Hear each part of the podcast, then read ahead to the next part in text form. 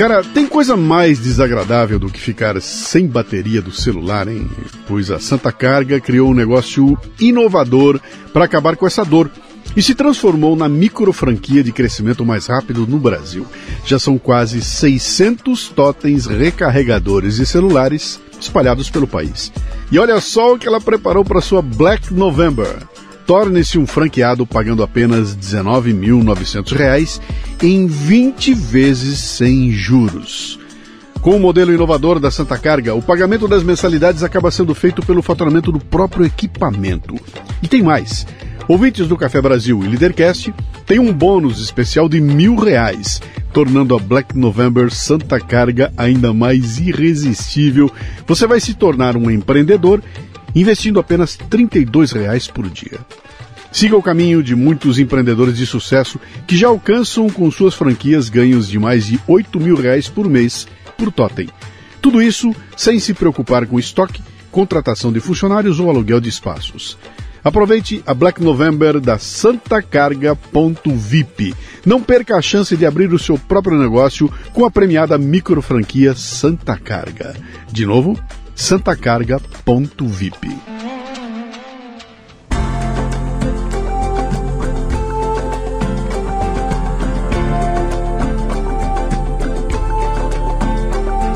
E o Leadercast nesta temporada chega a você com o apoio da Casa Portini. Localizada num bairro no Botafogo, no Rio de Janeiro, a Casa Portini possui uma estrutura de alta qualidade. Aliás, Portini sou eu que falo, né? Eles lá eles falam assim, é, é Portini. Casa Portini. É uma estrutura de alta qualidade para receber eventos privados ou corporativos num ambiente exclusivo e acolhedor. Treinamentos, reuniões, workshops, jantares e degustações podem acontecer num espaço multiuso. A casa dispõe também de um lindo estúdio de yoga e uma cozinha profissional, perfeita para aulas práticas e produção de vídeos. Visite o Instagram, arroba Casa Portini. Se escreve Casa Porcini com C.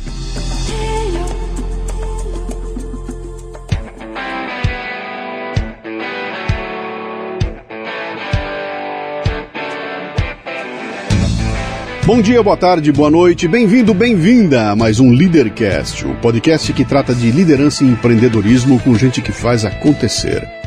No programa de hoje temos Anderson Passos, que serviu no Corpo de Bombeiros de Minas Gerais por 28 anos, onde foi docente, comandou o Batalhão de Emergências Ambientais e Desastres, o Batalhão de Uberaba e foi piloto instrutor de helicópteros de resgate.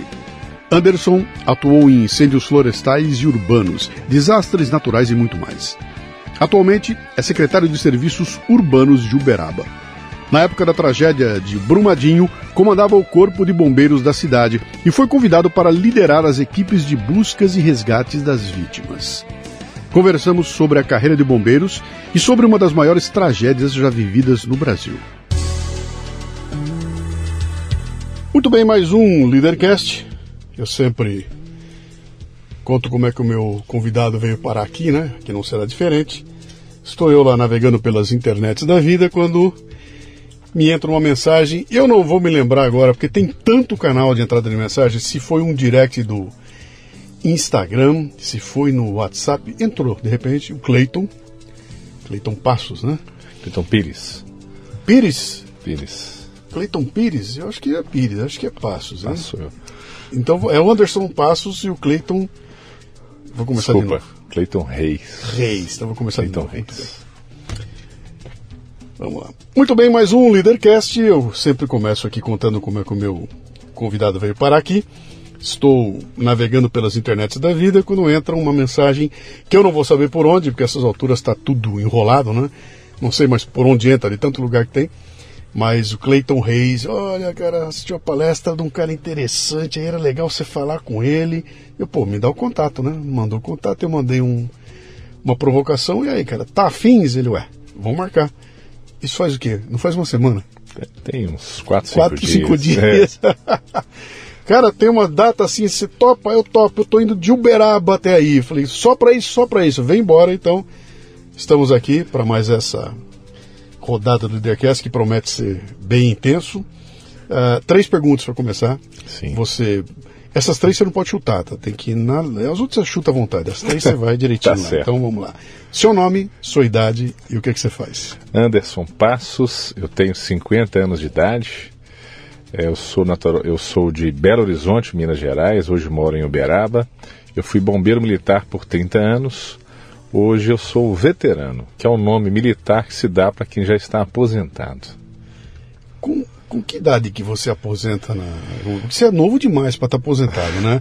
O bombeiro tem uma Sim. idade, aposentadoria Sim. mais. Os militares no Brasil, em regra, aposentam por volta dos 30 anos de, de serviço. Foi uhum. o que aconteceu comigo, né? Eu entrei, portanto, é, próximo ali dos 20 anos de idade e próximo aos 50, então me aposentei. Uhum. Cá estou. E essa, essa aposentadoria, é, desculpe, eu sou ignorante nisso aí, tá? então eu posso falar bobagem que eu quiser aqui, tá? é, o escudo da ignorância é, é fantástico, né? Essa aposentadoria é compulsória, cara. Você Sim, tem que aposentar, precisa é... parar, não adianta dizer quero continuar, quero virar general dos bombeiros, sei lá o que, que é, mas. Pois é. Você imagina um militar, em qualquer que seja a área, inclusive dos bombeiros, já tendo é, sido visitado aí pelas mazelas da velhice, né? Operando algum tipo de equipamento. Então, é, o preço social é de fato os militares se aposentarem um pouco mais cedo. Sim. Então, essa aposentadoria aos 30 anos ela é compulsória. Houve uma certa mudança de regras recentemente.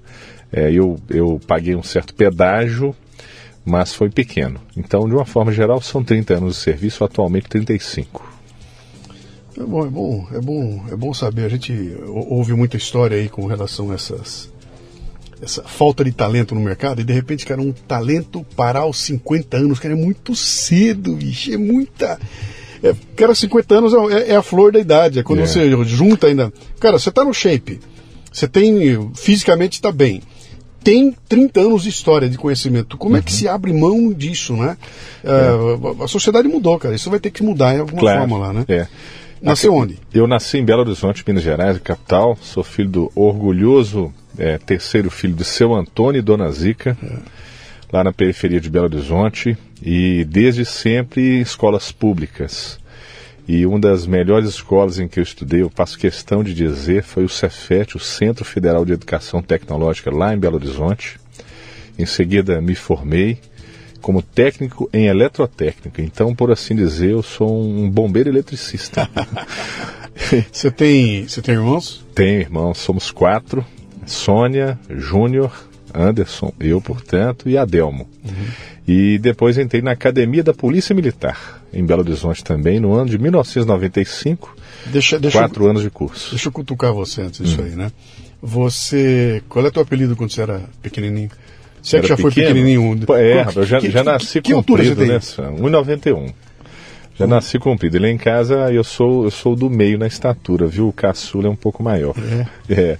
Acho que era muito puxão de orelhas. é. Aí a gente acabou crescendo muito. Como era o apelido que você tinha quando era Rapaz, criança? tinha uma porção de apelidos, né? É, doutor, um, um- um vizinho, ele sempre dizia que eu ia ser médico, né? Ele errou redondamente, passei longe disso, né? Nunca tive essa, essa habilidade. Mas tinha uma meia dúzia na escola, assim, que aí era, era o que antigamente, se, hoje em dia se chama de bullying, né? Sim. Tinha as orelhas maiores, então era dumbo, era uma porção de coisas lá, rapaz. E ao, ao longo do tempo os apelidos foram mudando. Então, deixa eu pegar o Dumbo, que é um apelido bom, é bem legal, né? O que, que o Dumbo queria ser quando crescesse? Rapaz, eu vou te falar de um sonho é, é, infantil de fato, né? A primeira coisa que eu me lembro na minha vida, eu queria ser alguém que fizesse a diferença. Eu falo, não é retórica, não, de fato era isso mesmo. E naquele sonho infantil eu queria ser o super-homem, eu queria voar e salvar a gente, fazer coisas, né? Então é, é a lembrança mais antiga que eu tenho é essa. Mas eu fui percebendo que a gente, para antes de salvar o mundo, tem que pelo menos conseguir ar- arrumar a cama, lavar as louças em casa, é, salvar a própria vida primeiro, né? O próprio ambiente onde você vive. Isso foi uma escola muito grande, né? Você muito bacana. que. Eu acho que o mais próximo que existe de um super-herói, acho que é bombeiro, cara. Rapaz, eu, eu, eu desconfio depois de aposentado, né? re- revendo aí, olhando pelo retrovisor, é, talvez foi uma, uma busca é, é, inconsciente, inconsciente disso, né? Lá, é. Porque eu me tornei piloto de helicópteros, então eu, eu pude participar de equipes aéreas, né, que faziam Sim. resgate para salvar pessoas. Então, eu vou, vou trago para mim essa satisfação de ter participado de equipes que faziam o que esses personagens aí fazem. O que, né? que te levou para a polícia militar? Cara? Porque você, quando chegou na polícia, você não tinha bombeiro em, vista. Não, você ia, não tinha. Vou, vou, não você tinha. polícia. Sim. Um amigo me disse que havia um curso na Polícia Militar, uma faculdade, que você ficava ali estudando e recebendo durante aquele curso, né? Ele me enganou redondamente, hum. porque a gente já descobre na primeira semana que é muito trabalho, muita dedicação. E Luciano, foi, acho que o melhor curso que eu já fiz na vida, porque é um curso que tem é o curso de formação de oficiais, que é um curso superior. Sim. Ele tem desde matérias jurídicas, que vão de direito penal, direito constitucional, direito da criança e adolescente, até direito é, é do consumidor até matérias como geopolítica, etiqueta social, atividades. Isso, isso lá em Minas? Lá em Minas, em Equivalente ao Barro Branco aqui em São Paulo? Sim, é exato, a mesma coisa. Tá? Exatamente. É. Inclusive nas competições esportivas nós tínhamos aí muitos encontros com os paulistas, em uhum. a turma do, do, do, Brasil inteiro lá disputando voleibol no meu caso. Sim. Então um curso muito completo que preparou é, para diversas situações, mas era um curso da Polícia Militar. Uhum. Eu me formei 23 de outubro de 1998 uma semana depois, consegui ir para o Corpo de Bombeiros. Da minha turma de 120 pessoas, só cinco fomos para os bombeiros e eu fui um desses felizardos. E acho que valeu todo, todo o esforço, assim, a, a, a, a abdicar em muitos momentos da convivência familiar. É sempre um desafio para qualquer profissão, mas eu acho que isso, isso para mim foi uma, uma maneira, assim, de da gente fazer a diferença na vida das pessoas. Eu, eu me encontrei nessa profissão. Hoje está sendo a gravação mais acidentada do Leadercast que eu já fiz na minha vida, tá?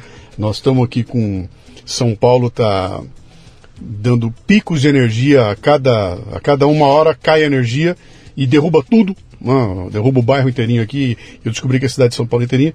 E hoje o meu vizinho resolveu bater na parede e usar uma furadeira. Então, em alguns momentos vai invadir o nosso som aqui porque aqui é blindado tudo, mas não aguenta uma furadeira na parede do lado de fora, né? Mas vamos cumprir a missão de qualquer forma. É isso aí.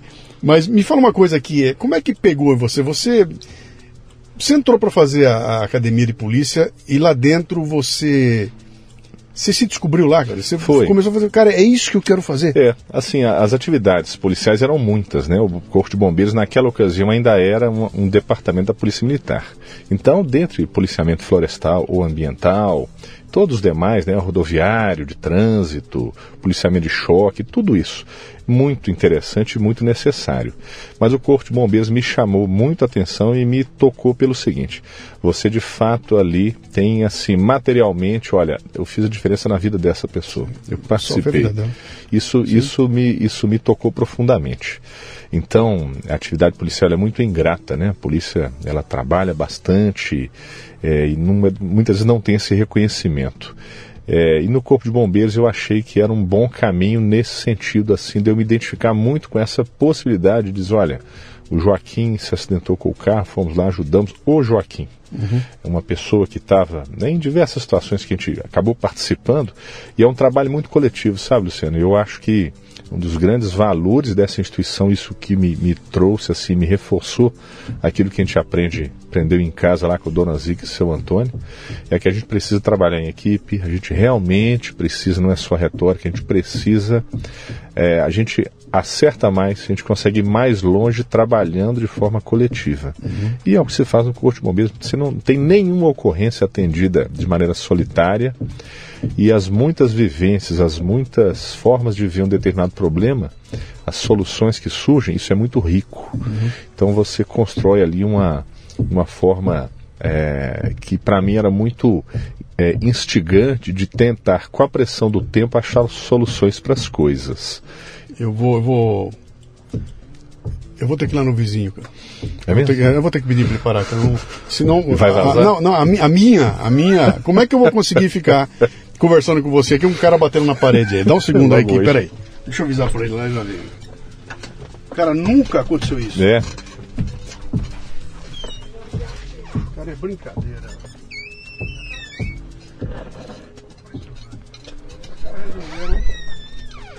Simplesmente Marretar acertar o negócio no banheiro. Agora. Na hora da nossa gravação. Pode, pode voltar no zero aí. Não, não.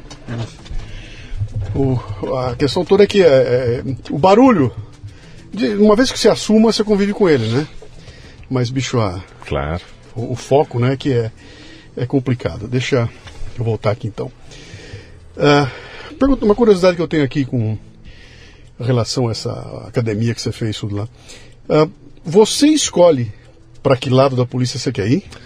Ou o sistema te chama? É uma, uma junção das duas coisas, né? Então, o aluno, quando já está no cadete, quando ele já está prestes a se formar, ele faz algumas opções. Então, conforme a demanda, conforme a política daquele momento da instituição, isso é direcionado. E eu tive muita sorte, como eu te disse, dos 120, apenas cinco foram para o Corpo de Bombeiros, né? Então, é, tive, de fato, fui abençoado nisso. Mas você queria? Sim. Foi. Sim, foram as minhas três opções, foram quartéis do Corpo de Bombeiros. Legal. Na minha cabeça, olha, se não forem essas três opções, qualquer outra me serve. E fui atendido na primeira opção. Como é que você chega em casa lá e fala, mãe, virei bombeiro. A partir de amanhã teu filho tá entrando em barraco incendiado, subindo escada não sei o quê, e a mãe vai falar, meu filho, que bom, que. Pois é. É, eu, eu acho que assim, o meu irmão mais velho, Júnior, ele, ele era policial já há algum tempo. E minha mãe aprendeu a conviver com esse tipo de situação alguns anos antes. Então, ele me ajudou a amortecer esse impacto em casa. Mas, então, eu estava ali preparado ao longo dos quatro anos para ser policial. E quando virei bombeiro, eu acho que a minha mãe. é, nunca perguntei isso a ela, mas eu acho que ela recebeu isso de forma muito é, positiva, no sentido de que eram outros riscos, né?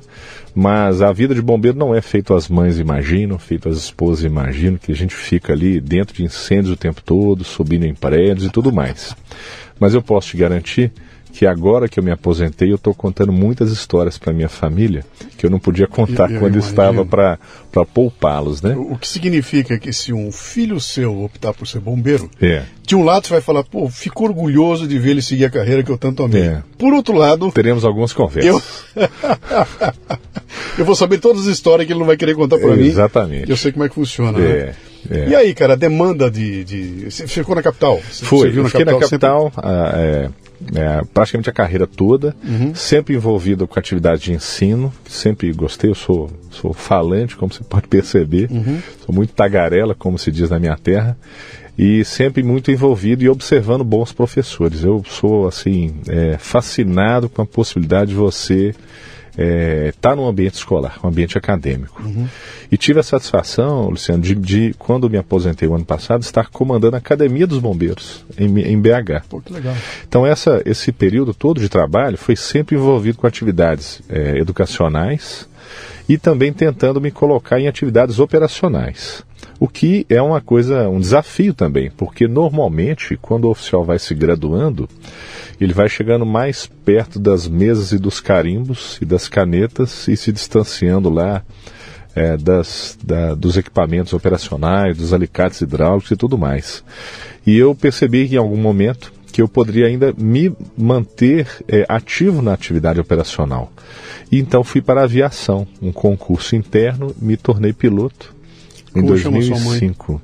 É Dona Zica, Edviges. Mas é Dona Zica. Dona- aí você chegou pro Dona Zica e falou, mãe, É, É outro seguinte. susto, outro susto. não satisfeito em correr risco entrando no incêndio, agora eu sou piloto de helicóptero. Pois é. E a Dona Zica vai falar, pô, dá um tempo aí. E, é, e ela até pergunta, mas você, tá, você vai ganhar quanto a mais por isso? Não, nem um centavo a mais. Não- Você não tem juízo. mas foi assim, muito legal, porque o ambiente da aviação é mais um ambiente em que você, realmente, ao contrário do que parece, ele tem muitas questões que envolvem segurança. Mas a atividade eh, bombeirística aérea, atividade de salvamento aéreo, ela de fato tem seus, tem seus desafios, né, os seus riscos em incêndios florestais, por exemplo, em que você tem um ambiente de muita fumaça, animais, aves de todo tipo fugindo do incêndio, o próprio ambiente de calor, que ele é desfavorável ao voo, você tem fiação, uma opção de coisas. É a aviação dos bombeiros. Exato. Foi criada naquela ocasião é, um grupamento aéreo e para salvamento, portanto, né, com helicópteros e um pequeno avião. Hoje em dia isso já expandiu bastante. E uh, o objetivo é, claro, as variadas ocorrências que podem ser facilitadas com a aeronave. Então, desde acidentes automobilísticos com vítimas presas entre as ferragens, acidentes em cachoeiras, por exemplo, acidentes de trabalho, em qualquer lugar, e até alguns assim que pode, não podem nos escapar. O filho do lavrador, lá na roça, picado escorpião, o helicóptero pousa no quintal dele, e traz a vítima. É um serviço assim muito legal, é, dos mais é, acessíveis que eu possa, que eu já presenciei, né? Exatamente assim, né? o filho de um lavrador tendo um serviço, poxa, quanto que custa um atendimento aéreo, um resgate aéreo, né? Sim. E isso basta que o médico lá verifique a necessidade daquilo. E várias outras situações né, que a gente é, viveu é, acidentes né, cardíacos, né, acidentes vasculares cerebrais. Então, quem, transporte quem, quem de pacientes. Quem que aciona? Qualquer o... pessoa pode acionar, ligando o 93 e, então, e eu, faz eu... uma triagem médica, feito o SAMU, por exemplo. Inclusive, há, há, em vários estados, né, cada modelo é de um jeito. Sim. Em Minas Gerais, esse convênio é muito aproximado com o SAMU. Então, um médico faz aquelas, aquela triagem, uhum. havendo a indicação, a equipe decide, o piloto decide, olha, há necessidade médica. Tem condição é, prática de voo, clima, distância, local de pouso, essas coisas? Então, tendo o médico e o piloto ali entrosados na necessidade da possibilidade técnica, esse voo acontece. Uhum. E faz a diferença. 84%, Luciano, das pessoas que morrem de trauma, elas morrem na primeira hora após o trauma. Então, levar o atendimento avançado ou fazer a pessoa chegar ao hospital na primeira hora é uma possibilidade de reduzir em muito a chance de morte e, é claro, a chance de, de sequelas também. Uhum. A gente vê muito nos filmes, né, que os bombeiros estão lá na boa, tá tranquilo, descansando. Né, de repente toca a, a sirene, sirene é. aí eles vêm, desce aquele. O cano. Desce o cano, mete a roupa no caminho e vai embora. Com o helicóptero é igual. igual. O helicóptero está paradinho num lugar é. e vocês estão numa salinha ali, Isso. esperando a, a, demanda chegar, é. é. isso? A diferença é que quando, quando entra essa chamada, enquanto o médico está fazendo essa triagem, a equipe já vai colocando o helicóptero para fora do hangar. Né? Ele fica sobre rodas, existe tá. uma base, e as, as informações vão sendo mais apuradas, porque há informações que às vezes elas chegam distorcidas. Então a pessoa, até, até pelo telefone, até pelo rádio, ela pode ouvir uma coisa e interpretar outra. Por exemplo, você diz assim: olha, há vítimas Quantas vítimas são? Ah, são seis. São seis ou são três? É, é, é, per, é próximo, um caso real que aconteceu comigo. Fica um quilômetro após a Ponte Preta, não era ponte preta, era ponte estreita. Então nós fomos para uma outra direção e ficamos voando durante muito tempo sem encontrar. Então esse pequeno delay de alguns poucos minutos é necessário para que essa informação seja apurada. Sim. Mas de uma forma geral é isso. É uma decolagem de emergência. Já existe um plano de voo previamente liberado junto à torre de controle. Isso acontece em pouquíssimos minutos. A equipe já está a caminho e é um voo que consegue fazer, por exemplo, é, 200 quilômetros em linha reta conforme a aeronave até bem mais que isso, e conseguindo aquele objetivo, que é fazer com que o atendimento médico avançado, que é médico e enfermeiro, chegar até o acidentado, chegar até o paciente em até uma hora. E aí você ter do outro lado um hospital preparado para receber exato. vocês, com todo o exato, protocolo de, exatamente, de segurança. Exatamente. Esse que atendimento pousar trauma, e decolar um helicóptero demandam, tem todo um protocolo. Sim, aquilo, né? sim. Então, nesse caso, né, a legislação ela permite que os bombeiros possam decolar de formas mais abreviadas. Então você já tem uma série de verificações já são feitas e ninguém mais encosta na aeronave. Uhum. É, a mesma coisa serve ao plano de voo. Ele já fica previamente acordado. Então já se sabe ao longo do dia qual é o piloto, qual, quantas pessoas estarão a bordo, uma série de detalhes. Uhum. Então essa aviação, é, ela tem, por exemplo, quase 100% dos locais de pouso são pousos, são locais inéditos. Então você pousa em rodovias, pousa Sim. no meio do pasto, pousa no alto de uma montanha. Isso requer da tripulação é uma atenção muito grande, né? Por isso que eu digo espírito de equipe. Em muitos lugares, o piloto sequer está vendo o local de pouso. Quem diz a ele a que altura está, se ele pode, se tem um risco, por exemplo, no rotor de cauda, que fica, Luciano, invisível quando ele está girando com muita velocidade, né, na, seu, na sua condição normal de voo.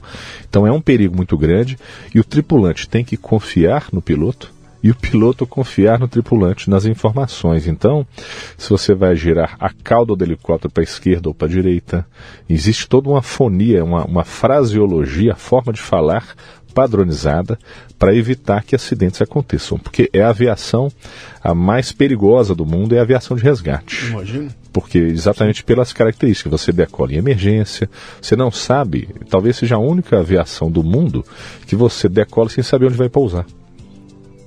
Que loucura. É, você tem uma referência. E, né? quando você pousa, você está num ambiente que é de caos. De caos. Nunca é um ambiente tranquilo, Não, observa jamais. a regra. Não, Jamais. tá um correndo para lá, outro para cá. Jamais, Todo jamais. mundo apavorado, né? Exato. E, e sem conhecer da aviação, porque você está levando ali uma aeronave que tem a hélice girando a 800 km por hora, então qualquer impacto ele é extremamente danoso. Você leva um- uma ventania, né, aquele sopro do helicóptero fazendo fumaça, fazendo poeira, Sim. e conforme o lugar. É, e aí o combustível, 540 litros de combustível voando sobre a cabeça das pessoas. Então até a avaliação da equipe médica, da equipe técnica de bombeiros, para saber se aquele helicóptero vai trazer mais transtorno ou mais solução. E essa decisão tem que ser tomada muito rapidamente, Sim. até pela natureza das lesões. Sim. Muita demora, não adianta, a aeronave não se torna necessária. Sim. Caramba, é, é- é muito detalhe aí. A gente É. que olha de fora só vê a, É. só vê a cena do pouso e decolagem ali, É. acha que aquilo é uma coisa. É, é- é feito assistir, assistir um, um- um teatro, né? Você assiste a peça, ninguém vê o ensaio. E fala uma coisa, essa, essa demanda pelo, pelo, por vocês é o dia inteirinho, cara. Você falou de umas. É, é 24 horas por dia. não, não é só, só durante o dia. Só Não durante tem o dia. Não, não existe no mundo é, resgate noturno regular, né? Existem pouquíssimas instituições mundo afora, na realidade eu disse que não tem, mas existem pouquíssimas mundo afora que fazem, mas é um risco fora da curva, sabe? É, todas as que fazem, e são pouquíssimas, já tiveram acidentes com perda de tripulações. Então isso não se mostra prudente, nós nunca fizemos é, dessa forma. É, decolar. Quando você já está no local e anoitece, em algumas situações você pode retornar para a base, trazendo o paciente. Mas já aconteceu de decolarmos lá, por exemplo, sem o paciente. Olha, a pessoa está presa entre as ferragens, aquele resgate demorou mais do que a gente tinha calculado o tempo de solo, e aquela vítima foi literalmente deixada lá com a equipe médica para que acabasse de fazer ali o resgate e o transporte. E a aeronave retornou à base porque não seria seguro fazer um voo noturno. Então, quando o lusco-fusco já eh, se aproxima, quando a coisa já não tem condição de se configurar como um resgate completo, é isso a gente retorna. Então, são várias situações assim. É, é como todas as profissões têm, né? Eu imagino que isso aí não é, não é nenhuma diferença. O fato é que a pressão do tempo é essa sim. Ela exige que as coisas sejam de forma é, autocráticas, porque a legislação diz que a responsabilidade é do piloto da aeronave.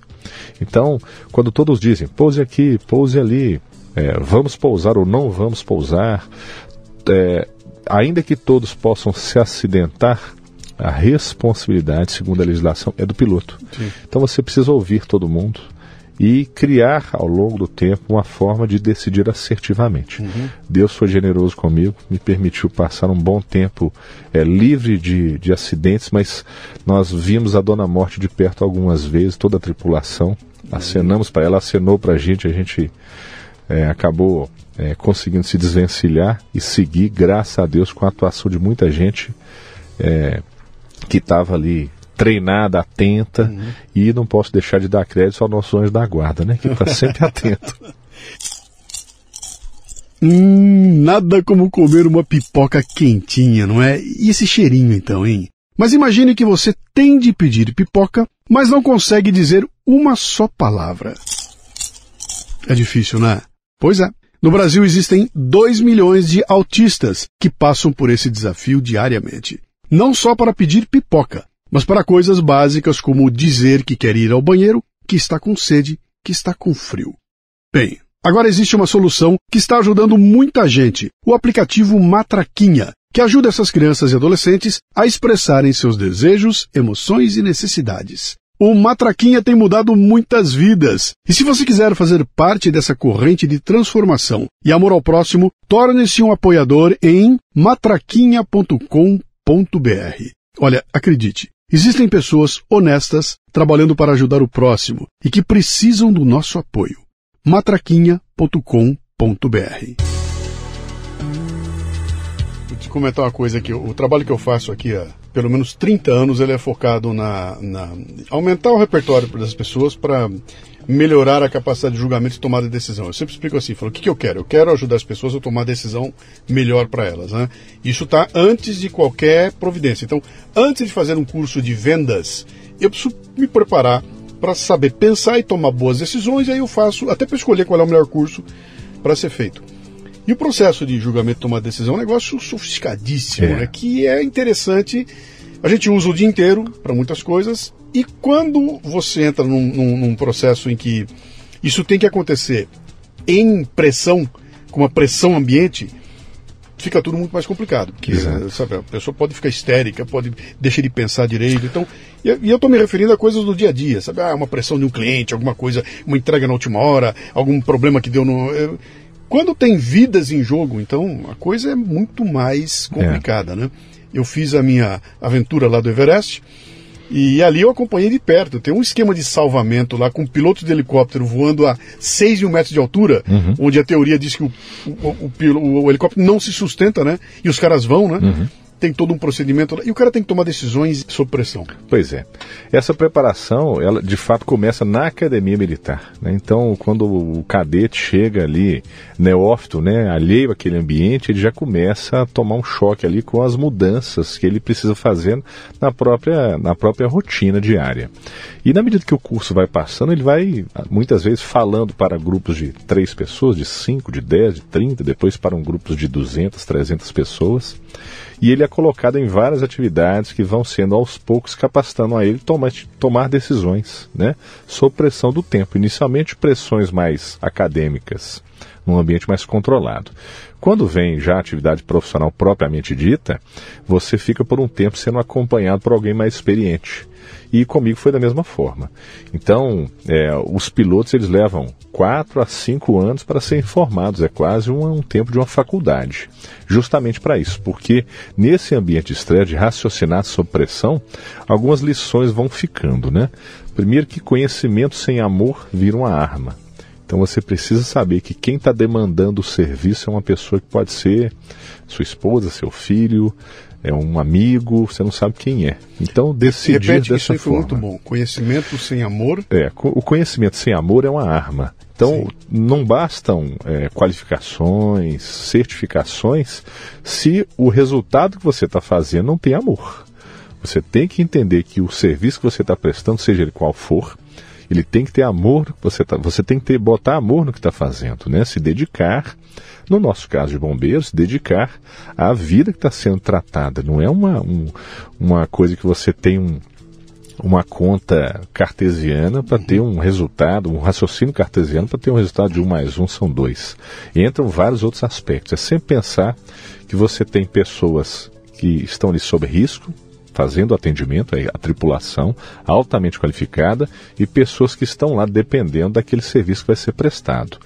E decidir solitariamente não é uma, uma boa coisa, é importante abrir os olhos, mas abrir os olhos do coração para ouvir de fato o que as pessoas estão falando e tomar decisões. Essa parte ela é difícil e a gente vai fazendo isso gradualmente com o piloto, e eu passei por isso, e a gente reproduz isso com os mais jovens é você colocá-lo, o copiloto, para voar com alguém que é mais é, firme, alguém que é mais tranquilo, alguém que é mais nervoso, alguém que é mais é, é, que é mais fácil no trato, que tem uma, uma habilidade interpessoal maior, voar é, com vento, com, com menos vento, com alguém que fala muito alto, é, você voar é, chovendo, com risco de granizo, submetendo aquele aquele profissional em informação a vários ambientes, num ambiente controlado, e aos poucos ele vai percebendo qual é o estilo,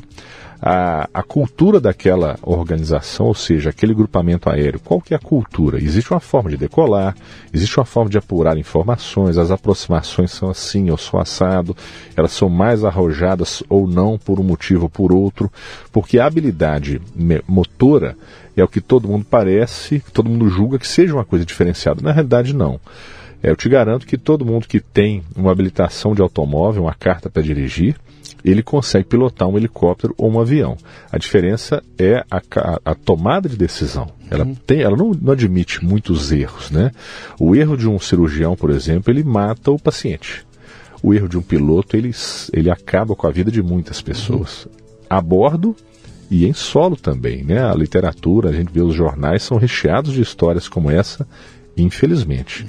Então essa capacitação ela tem que ser feita de forma muito correta. E tem uma coisa pitoresca que a gente tem como, como tradição, é quando você libera um copiloto para ser piloto, ou seja, está sendo promovido, é, ele é lançado a um desafio e ele sabe que vai passar por esse desafio, ele não sabe quando. Mas geralmente você convoca o copiloto para fazer um voo de treinamento, mais um voo de treinamento. Ele entra num processo, olha, agora é um processo de, de voo avançado. Então faz várias situações, expondo ele aí as situações que o, o instrutor está apenas olhando. Ele não interfere nos comandos mecânicos e vai avaliando ali é, a condição dele tomar decisões. Então, nesse dia em que ele é surpreendido, ele fez o voo, quando o voo está sendo encerrado, o copiloto diz assim: então, parabéns, comandante, pode trocar de lugar aqui. Ou se ele já estiver no local do piloto, no, no banco, no assento do piloto, ele é, já assume esse voo. Então, ele faz um voo pairado, a coisa de um metro, um metro e meio do chão, e ficam debaixo da aeronave com a mão nos esquis. O comandante do, do grupamento e o instrutor que acabou de liberá-lo. É, isso traz para o copiloto, agora piloto, a responsabilidade de não matar os seus colegas de serviço, seus chefes, né? é uma coisa muito inconveniente, mas traz para quem está liberando a demonstração de essa é uma diferença entre acreditar e confiar. Então você está ali debaixo de alguém que você treinou e você está colocando a sua vida em risco, porque se ele fizer uma tolice qualquer, ele pode acabar com a sua vida. Então, esse é, esse é um exemplo muito simbólico que a gente sempre pratica e que é muito aguardado, tanto pelo copiloto, tanto pelos comandantes que estão ali. É, é, um, é um belo, esse, uma esse, bela passagem. Esse processo que você comentou aí de treinamento isso demanda tempo, né? Sim. Você não consegue. É, é, é são é, anos. Isso não é, é, Na literatura você não vai conseguir. Você tem que botar a cara para bater. Exato. Tem que passar pela. E quando você falou, cada, cada momento desse, né? Uh, tem um tempo para ele. Então é. você não vai conseguir formar um cara desse aí em seis meses. Quando você assiste Indiana Jones e vê um moleque de 14 anos entrar num aviãozinho e sair pilotando o avião, decolando de onde quer, pousando em qualquer lugar no meio das pedras, tudo, fala, cara não é assim. É, né, não é assim. E, e, e, o, que, que, o que acontece?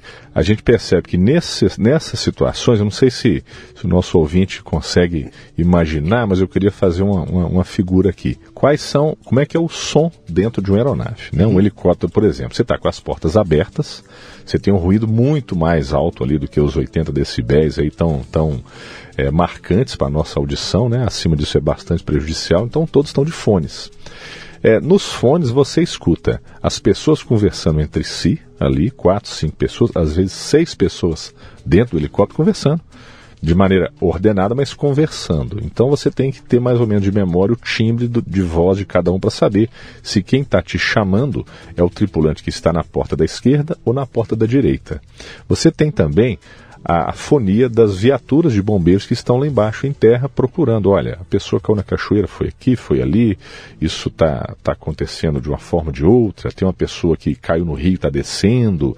Então, essa conversa operacional. Até aí nós estamos falando de bombeiros, mas tem a parte aeronáutica da coisa também, que a torre de controle também está se comunicando. Uhum. Então, todos que estão a bordo, aos poucos, vão treinando seus ouvidos para saber, olha, essa voz ou esse tipo de comunicação veio de tal pessoa. Senão, a torre te pergunta uma informação, você dá uma informação que não tem nada a ver com voo, controlador, e tem casos pitorescos que acontecem nessas situações, mas todo mundo vai sendo treinado. Então, é, basicamente, né, são atividades é, é, é, de risco, de fato, mas são atividades que são todo mundo vai sendo exposto àquele ambiente de forma gradual. E o aprendizado, de fato, ele é lento. Né? Ele é lento, ele carece de muito entrosamento. Aí vem a generosidade do instrutor. Tem que ser aquela pessoa que transmite informação, não a que mostra que sabe. É claro, sim, sim. se ele é instrutor, ele sabe. M melhor age quem é, transmite informação. Uhum. Olha só um outro exemplo interessante. Quando você faz, por exemplo, a troca do motor do helicóptero, talvez tenha sido a situação mais é, é, marcante assim em falando de manutenção. É, fui chamado para fazer um voo após a troca de um motor do helicóptero. Então você ali pensa várias vezes, né? Se você como é que você começa aquele voo, né? Você não pode decolar de imediato, né? Sabe-se lá se os parafusos estão bem apertados, se os arames estão no lugar certo, se as conexões foram feitas de forma adequada. Claro que isso passa pela pela cabeça de todo mundo. E minha esposa, por exemplo, só sabe dessas histórias agora, após a, após a aposentadoria, por motivos óbvios, né? Sim. Mas você começa ali fazendo aciona a aeronave, né, dá a partida, ou liga, né, como se fosse ligar um automóvel, você liga, observa, não houve explosão, não houve chamas, não houve gritaria, nem nada. Ok, desliga, desce, toma um café, bebe água, abaixa, abaixa a frequência cardíaca, repete esse processo mais algumas vezes. Não tem manual que, fa que vai te dizer quanto, quantos acionamentos você tem que fazer para decidir decolar só tem uma regra que a gente utiliza. Quando a decolagem de fato for acontecer, o mecânico responsável por liberar a aeronave para voo, ele está no banco de trás. Tá dando a esse esse é. é um comprometimento muito importante do mecânico para com a sua equipe. É. Ele está mostrando, olha, eu, eu mais do que mais do que é, acreditar, eu confio no trabalho que eu fiz. Então, esses exemplos, essas situações, elas são feitas ao longo de várias operações, né? eu citei apenas duas delas, mas quando você trabalha com atividades em altura, né? Você tem é, cordas envolvidas, uma pessoa te dando segurança lá embaixo, você não, não sabe que ancoragem foi feita, né? Então, isso é interessante e no serviço bombeirístico, é. isso me cativou bastante, porque você cria uma conexão com pessoas, é, tanto você tem a oportunidade de demonstrar é, confiança nas pessoas e, e, exige que você confie também. Ah, essa do mecânico é, é me lembrou uma história boa que tem uma. Como é que é? É, um, é, é uma escola de engenharia, de aeronáutica, hum. que a molecada projeta um avião. E aí um belo dia o avião está na pista e todo mundo vai para dentro do avião. Todos os moleques, mais o professor. Senta todo mundo lá. Ah, o avião é lindo, não sei o que. O cara, pois é, agora nós vamos decolar. Quem tiver inseguro, levanta e sai do avião. E aí todos os alunos saem fora do avião, fica sentado só o professor lá. Aí o cara vai lá, o professor falou, ué, mas todo mundo foi embora porque não confia no avião, só ficou o senhor. Por que, que o senhor ficou? Cara, eu sei quem projetou esse avião. Essa merda não vai decolar nunca. eu, cara, que, que delícia isso. Você sabe o que você estava me, me, falando agora? E eu, eu fazendo uma imagem. Você imagina um helicóptero, um, um piloto de helicóptero em guerra. Sim. Onde além de tudo que você falou, tem um cara lá embaixo querendo derrubar você. É, é um ambiente hostil, né? Cara, que absurdo. Tem um, é. tem um filme famoso, Black Hawk Down, Sim. Falcão Negro de Perigo, né? Uhum. Que tudo que você falou tá lá. Né? É. Todo aquele estresse, inclusive é. aquela sequência que tem, tem um comandante, né? o geral lá naquela sala tranquilo em terra. É. Lá em cima um helicóptero pequenininho com dois estrategistas observando o que está acontecendo e aquela comunicação triangular. É. Cara, é um negócio muito louco. É, e isso acontece, Luciano, em, como eu te disse, em várias situações. Né? Então, essa confiança da, do, do liderado com o seu líder ela tem que romper aquela barreira que a gente vê academicamente aí do chefe, né? Uhum. Então ele tem que entender que a decisão está sendo tomada com amor também, com inteligência, com vivência, uhum. né? Então, por exemplo, né, em, em, em, atendimento a ocorrências com muitas pessoas, em Brumadinho nós tivemos lá 500 bombeiros. Uhum. Então você tinha que colocar todo esse pessoal numa zona de risco onde havia risco de rompimento de outras barragens.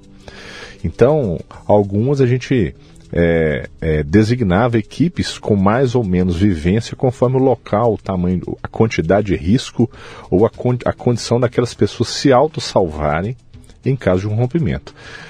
E, e, em várias dessas, dessas, desses locais, os bombeiros estavam lá com lama até os joelhos, com lama até a cintura. Então, se houvesse um rompimento, né, eles estariam ali é, enrascados para poder sair mas em nenhum momento você via as pessoas se negando a fazer aquilo. Uhum. Então, há essa pressão, há uma exposição ao risco, mas eu acho que esse sentimento, esse, esse, comprometimento de grupo é o que faz com que, em várias situações, como eu disse do helicóptero, você ouvindo um tanto de coisas ali, você vá ao longo do tempo entendendo que tipo de mensagem, que tipo de informação, é, e, e quem, afinal de contas, né, quem está dando aquela recomendação ou aquela, ou aquela dica, seja ele o chefe ou o mais modesto dos funcionários, qual que é a confiabilidade daquela fonte. Uhum. Né? Então, um comandante pouco experiente, um gerente pouco experiente, um diretor pouco experiente, é, de nada vai ajudar, porque nos, nos momentos, tem um estudo japonês que fala que nos momentos de muita, é, de grande estresse, inédito, 80% das pessoas tendem a ficar estáticas, congeladas, sem saber o que fazer. Isso quer dizer o seguinte: se você estiver numa sala de cinema e alguém gritar fogo, 80% vão ficar paradas, de fato, inertes. 15% vão fazer o que se espera: identificar a rota de fuga, ajudar as pessoas que têm dificuldade, sair andando com a possível tranquilidade, mas tem 5% das pessoas que podem fazer ou que farão, espera-se que façam tolices. Sair do ambiente e voltar para buscar um celular, coisa desse tipo. Então é importante que a pessoa vá se treinando para que nos momentos de estresse ela possa ser os 15% que vão ajudar os demais. E a gente vê várias situações como essa. Às vezes você tem que é, é, dar, dar um, um, estímulo muito forte, né? bater na mesa, né? Olha, levante-se, ou abaixe-se, corra, ou pule, hum. ou né, o que quer que seja. Sim. Mas isso tem que ser feito com assertividade. E na hora das crises não há crachá, não há é. patente. As pessoas se mostram é, como elas são e tendem a fazer o que foram treinadas para fazer. Por isso o treinamento é, é, fundamental, que as pessoas tenham uma preparação mental é, para poder reagir Aí nós estamos num, num limite entre é, estar treinado e estar adestrado. Para situações de emergência, muitas vezes é necessário o adestramento para que, que, você. Que é quando você responde até inconscientemente. Né? Inconscientemente. Né? Na aeronave, por exemplo, quando você está lá fazendo um trabalho que é dos mais estressantes, que é você ter um socorrista, um bombeiro, pendurado numa corda embaixo do helicóptero, colega seu de serviço, ele está ali fazendo um salvamento. Se a aeronave apresentar uma pane qualquer de motor, você tem ali outras pessoas a bordo. Então o piloto ele pode é, dar a ordem para que o tripulante que está no banco de trás corte a corda. Isso significa perder a vida do companheiro que está ali embaixo e da vítima que eventualmente esteja lá. Por, é, talvez seja por isso o nome é, dessa função do tripulante que está no banco de trás. Nós chamamos de fiel. Então, ao receber o comando de corte a corda, ele tem que cortar. Em, em, em, um ou dois segundos, no máximo. E não vai passar na cabeça. Será? Não pode. É, comandante, é, é será que. Morreu todo mundo. Deu um tempo, foi todo é. mundo. Então, isso nós estamos falando de uma desta. Ou seja, tudo isso que precisa ser debatido, tudo que precisa ser discutido, conversado, já foi feito antes. Uhum. Aquele é o momento. Então a responsabilidade é do piloto, ele que está dando o comando, não cabe ao fiel, naquele caso, é, pensar ou, é, de alguma forma ali, ponderar qualquer situação, né? Mas isso quer dizer o seguinte: se ele seguir ou se ele não seguir aquela orientação, ele pode pagar com a própria vida. Uhum. Porque se, ao não cortar a corda, talvez a aeronave que está em pane não consiga fazer um pouso de emergência e todos de fato morram, inclusive os que estão dependurados. Então são inúmeras situações, como eu estou te mostrando aqui. E, e, um, e um caso como esse, terminado o, Digamos que ele cortou a corda. Sim. Uh, morreu quem estava pendurado lá e a aeronave conseguiu pousar. Pousar. Eu imagino que isso depois vai para uma sindicância, Sim. deve ter todo, vai para um tribunal claro, qualquer. Claro. O fiel não vai ser penalizado nunca. É. A legislação fala que a responsabilidade por tudo acontecido é do comandante. Então uhum. essa decisão ela, ela é solitária e de fato ela exige que você decida em segundos. Então por isso a formação ela é tão demorada. Sim. porque todos nós, quando saímos de casa, acordamos, nós começamos a tomar decisões. É, a comparação que a gente pode fazer é da gente abrir o computador. Eu conheço pessoas que têm várias telas trabalhando assim, cinco, seis, oito telas, fazem uma, uma parede de, de telas à sua frente. E ela vai ao longo do serviço, ela vai prestando atenção em uma tela, depois em outra. Embora você tenha várias telas abertas, você está concentrado em uma ou outra naquele momento. Então, dizer para o seu cérebro qual é a tela que você tem que prestar atenção, poxa, nesse momento é o abastecimento, é, é, a condição da vítima, que é o mais importante, é a meteorologia, é o ângulo de aproximação, é a fiação, por exemplo, que é um, um problema para a aviação. Então, é, é, lapidar essa forma de decidir em cada momento, na decolagem eu preciso prestar atenção nisso, no pouso naquilo, é na triagem na, naquela outra informação. Então esse é um processo lento, processo que vai precisa ser sedimentado. Sim. Então a repetição ela, é, ela, é importante, a constância, a exposição gradual, a observação, porque a inteligência emocional ela faz toda a diferença. Uhum. Ao longo desse processo, não, é, desde que o bombeiro entra, né, até conforme a função que ele vai desempenhar, é fundamental observar aspectos é, é, das interações que ele faz. Então, se ele for uma pessoa que é, é avessa a tomar decisões ou ser comandado por isso, é, por, por, uma situação ou noutra, ele, não, ele, é, ele é direcionado para algumas atividades mais burocráticas, por exemplo, ou para atividades em que isso não seja um conflito. Sim. Então isso vai das interações. E as equipes, elas precisam estar integradas. É impossível é, embarcar numa equipe como essa estando de ombros para um colega, estando é, com alguma coisa mal resolvida, com desgaste pessoal. A vida de um está na mão do outro. Na mão de outro. É. E a gente vê nos programas de televisão uma coisa que a prática nos mostra também, que as relações humanas elas têm, elas seguem a lei da física, que é quanto mais contato, mais atrito. Sim.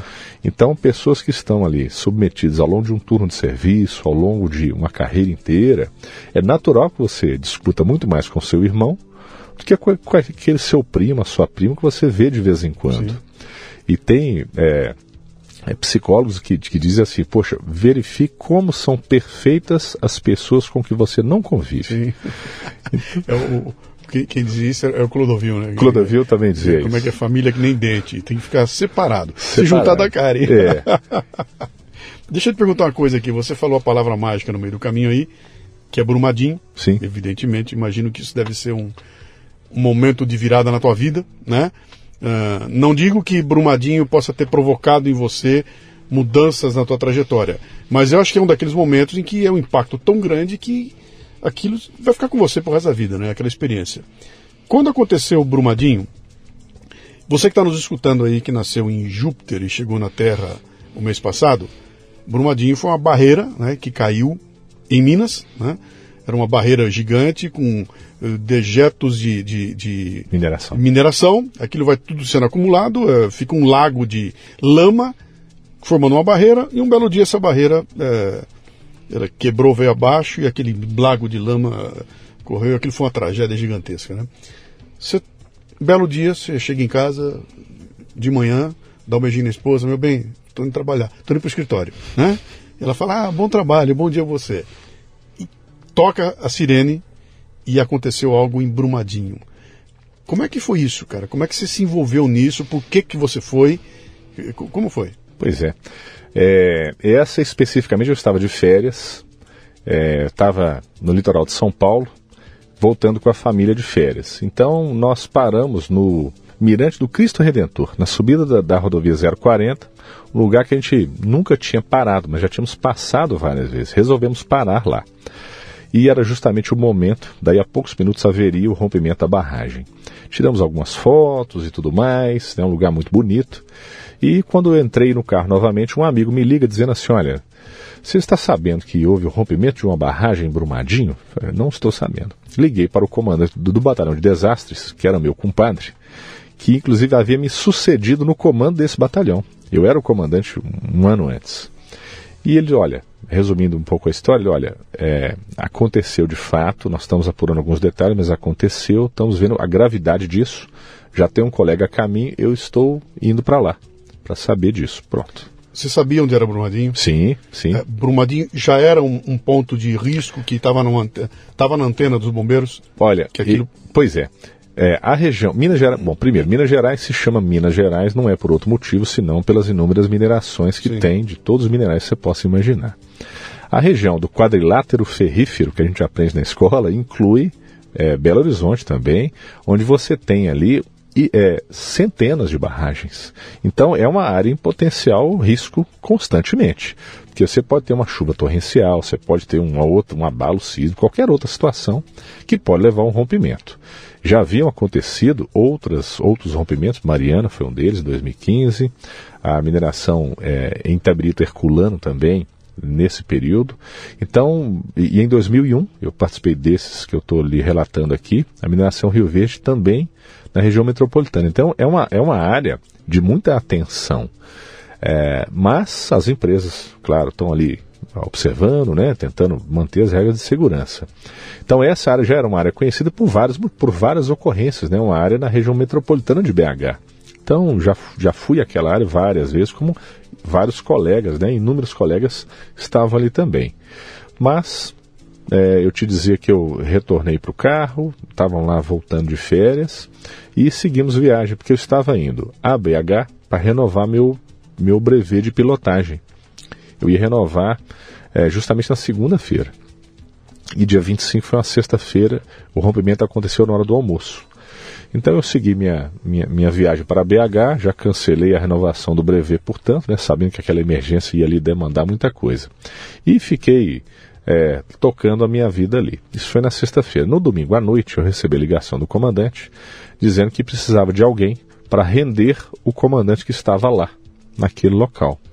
Isso me causou uma surpresa, porque havia outras pessoas com a minha mesma patente ao longo do estado inteiro. Mas entendo eu que por uma afinidade com o colega que estava lá, por já ter é, comandado aquele batalhão, por ser piloto, foram elementos que o comando botou no caldeirão para decidir e me fez esse, esse convite impositivo, né? Então, é, fui, fui receber essa, essa, essa designação e a partir dali me engajei na missão.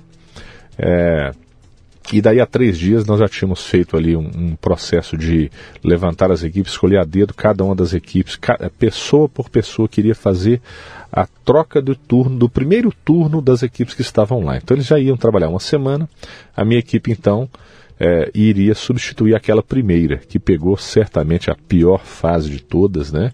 E ali, quando eu cheguei no local, disse assim para o Ângelo, né? O coronel Ângelo, um grande amigo, meu compadre.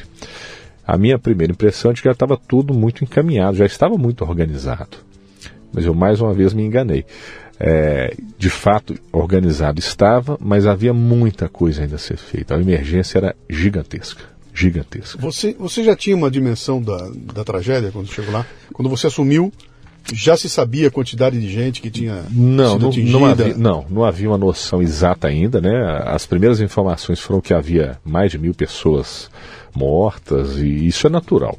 Toda crise, ela tem como característica riscos, é claro. Sim incertezas, riscos, incertezas, mas ela tem também falhas de comunicação. Sim. Toda crise tem isso. Então isso faz parte do desastre, da tragédia, da crise, e é importante a gente saber onde tem essas falhas de comunicação. E essa não é, foi diferente, havia essa falha também. Ah, o número oficial são 270, é, no livro nós relatamos 272 vítimas, e eu já explico por quê. É, e chegamos lá, então havia assim, uma, uma, uma, nuvem de tristeza sobre a cidade, as pessoas andando né, pela cidade sem saber o que fazer, desorientadas, né? A maior fonte de renda do município, que era a empresa, estava ali é, com serviços bloqueados, várias ruas e avenidas e estradas bloqueadas e mais do que qualquer coisa, centenas de desaparecidos e uma confusão muito grande, né? Não havia. Me, me só para a gente lembrar um pouquinho da, me, me fala um pouco da dinâmica desse.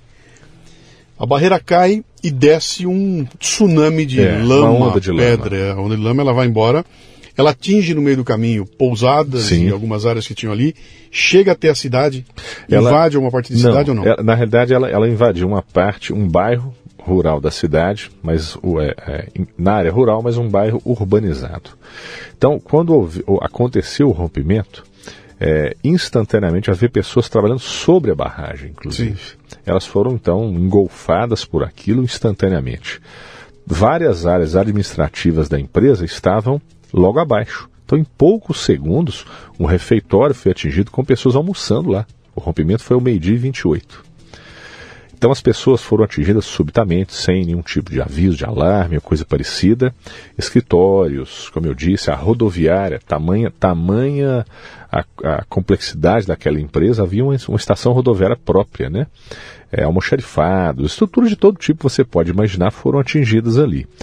É, uma, uma pousada foi atingida, ela, ela literalmente sumiu do mapa. Né? Você não encontrava vestígio qualquer de onde havia, né?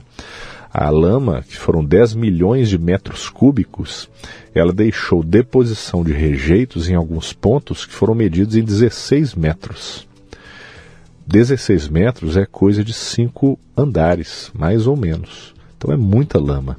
Numa velocidade que, que superou 100 km por hora.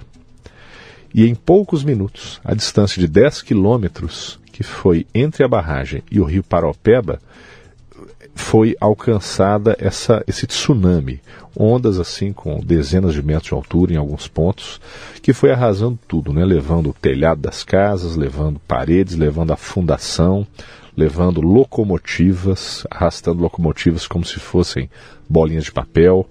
Tem, tem um vídeo que mostra esse momento. aí, Eu vou, eu vou lembrar depois de colocar aqui na. É. Nesse nosso bate-papo aqui no Portal Café Brasil, eu vou colocar o vídeo dele ali, né? Imagens Então, muito isso, impressionantes. Isso significa que, mesmo que tivesse um, uma sirene, alguma coisa assim, não daria tempo de reação da pessoa. É, se- e existe, pra- a legislação de barragens, ela, ela fala de uma zona de autossalvamento. Então é aquela área onde as pessoas precisam estar aptas para se safarem. É, e esse é um desafio. As pessoas pre- precisam estar treinadas, elas precisam estar é, informadas, elas precisam ser alertadas com a maior antecedência possível do que fazer. Aí entra novamente aquela questão que a gente falou de frente a um estresse inédito e muito agudo, a reação das pessoas. Então o tempo de reação conta muito. Nós conversamos com pessoas, com um rapaz especificamente, que ao, ao ouvir um barulho, sentir o chão tremer e perceber alguma movimentação diferente, ele estava no refeitório, ele se levantou, saiu pela porta de emergência, seguiu a rota de fuga já pré-determinada, foi para uma área segura e ali ele se safou e se livrou de ser atingido. Mas muitas pessoas foram pegas de surpresa, de fato, em condições que não tinham tempo de reação. Então, um bairro rural foi atingido com ruas e, e então nós tínhamos lá dezenas de situações emergenciais simultaneamente acontecendo. Então, áreas industriais, por exemplo, com pessoas ali é, presas, é, áreas urbanas e pior, é, ao longo dos primeiros dias, com chance de vida. Então, a pressão para a tomada de decisões é muito grande. É, aonde fazer a escavação? Aonde buscar?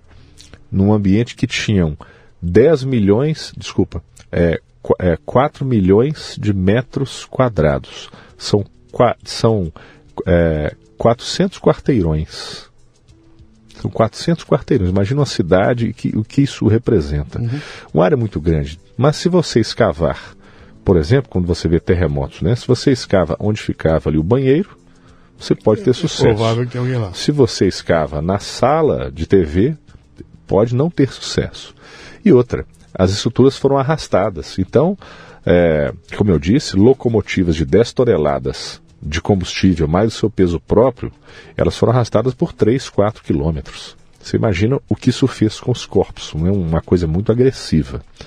Então, é, a forma com que essa ocorrência foi se desenvolvendo, a criação de protocolos que foram sendo feitos, como toda emergência requer, entender a emergência durante o acontecimento, com milhares de pessoas contribuindo com informações, todo mundo precisando ficar atento para saber a confiabilidade daquela informação, quais eram os interesses de pessoas que estavam ali, com interesses até escusos. Havia informações falsas de pessoas ali dizendo: olha, eu perdi meu, meu pai, minha mãe, meus filhos, meu marido. Isso não, era, era falso.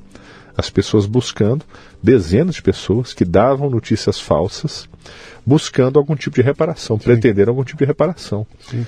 Então, um ambiente caótico de fato, em que eu acho que prevaleceram ali é, trabalho é, em equipe, pessoas se dedicando, assim, muito aquilo que fizeram, com a rotina de trabalho de, de sono mínima, turnos que começavam às 5 da manhã, passavam da meia-noite nos primeiros dias, porque havia pessoas que pode, poderia haver pessoas soterradas precisando de socorro. Então, eu fui um dos, das dezenas ou centenas de bombeiros que dormimos com um colchão lançado no chão, um colchonete. É, mas, mas havia hotel disponível, havia colchões confortáveis, banho quente, um conforto muito maior. Mas naqueles primeiros dias era necessário que esse tipo de, de procedimento fosse tomado. Então dormimos no chão para estarmos próximo da equipe, para que, para que ela entendesse que aquela emergência era, era relevante de fato e para que a gente não perdesse tempo indo e voltando para o hotel. Ganhávamos ali três horas e sabemos nós que poucos minutos de alguém que pudesse estar soterrado faria a diferença na vida delas. É, então eu pude presenciar inúmeras situações em que a gente pode dizer assim, é, com muita satisfação, exemplos de brasileiros lá, não só bombeiros, mas voluntários, familiares, que, que tinham aquilo em mente. Olha, conhecimento sem amor não vale nada, ele é uma arma. Então, praticar isso é muito difícil. Uhum. Né? E a gente, quando está num momento de muita é, pujança, quando o, o, ambiente é favorável, é fácil a gente ser corajoso, tomar decisões, ser valente ou coisa parecida. Né? Quando eu falo isso é, em relação a, ao casamento, né? então quando a gente está bonito, magro, o chefe está elogiando, o salário está em dia, as contas estão em dia, é fácil gostar da gente. Eu quero o desafio né? É, o contrário, quando o sujeito ali está acima do peso, é, já está o, o, o, desodorante já está vencido, as contas é, não estão é, em dia. É, é, muito fácil você conduzir o barco na, na calmaria. Na, calmaria. Ah, na então, tempestade é que o bicho. É, a liderança vai ser testada na, na, tormenta, né? Sim. né? A amizade. Você está ouvindo o Leadercast, um podcast voltado para liderança e empreendedorismo. De onde veio este, tem muito mais. Por exemplo, a minha mentoria MLA, Master Life Administration, um programa de treinamento contínuo em que reunimos pessoas interessadas em conversar sobre temas voltados ao crescimento pessoal e profissional. Comunidades online oferecem conexão, compartilhamento, apoio, aprendizado e segurança. O MLA é mais do que isso. É um mastermind para profissionais, com encontros mensais, presenciais e online, promovendo uma sensação de comunidade e uma troca muito valiosa de experiências. Olha, tem vagas disponíveis. Se você se interessa em estar comigo, acesse mundocafebrasil.com e clique no link para saber mais. Deixa eu te perguntar uma coisa aqui. O, o, protocolo que vocês têm numa situação como essa aí, porque eu imagino que um acidente como esse não é algo replicável. Vamos replicar para um treinamento. Isso não dá. Você não tem como replicar aquela loucura toda lá, né? E quando chega aquilo é uma situação nova para todo mundo, né? Por mais que eles tenham estudado tudo, eu imagino que devia ter alguma projeção pronta. Olha, se um belo dia quebrar ou cair, é por aqui que vai correr o detrito, esse é o caminho que ele vai.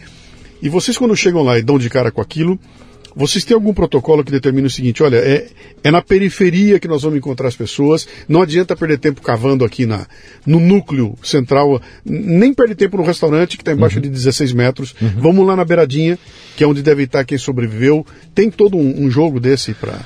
Tem especialistas para isso? Pois é. Lamentavelmente, em Minas Gerais, tudo foi. A especialidade foi nascendo à custa dos funerais, infelizmente. O histórico de, de desastre envolvendo esse tipo de, de estrutura ela vai sendo aprendida a cada, a cada acontecimento.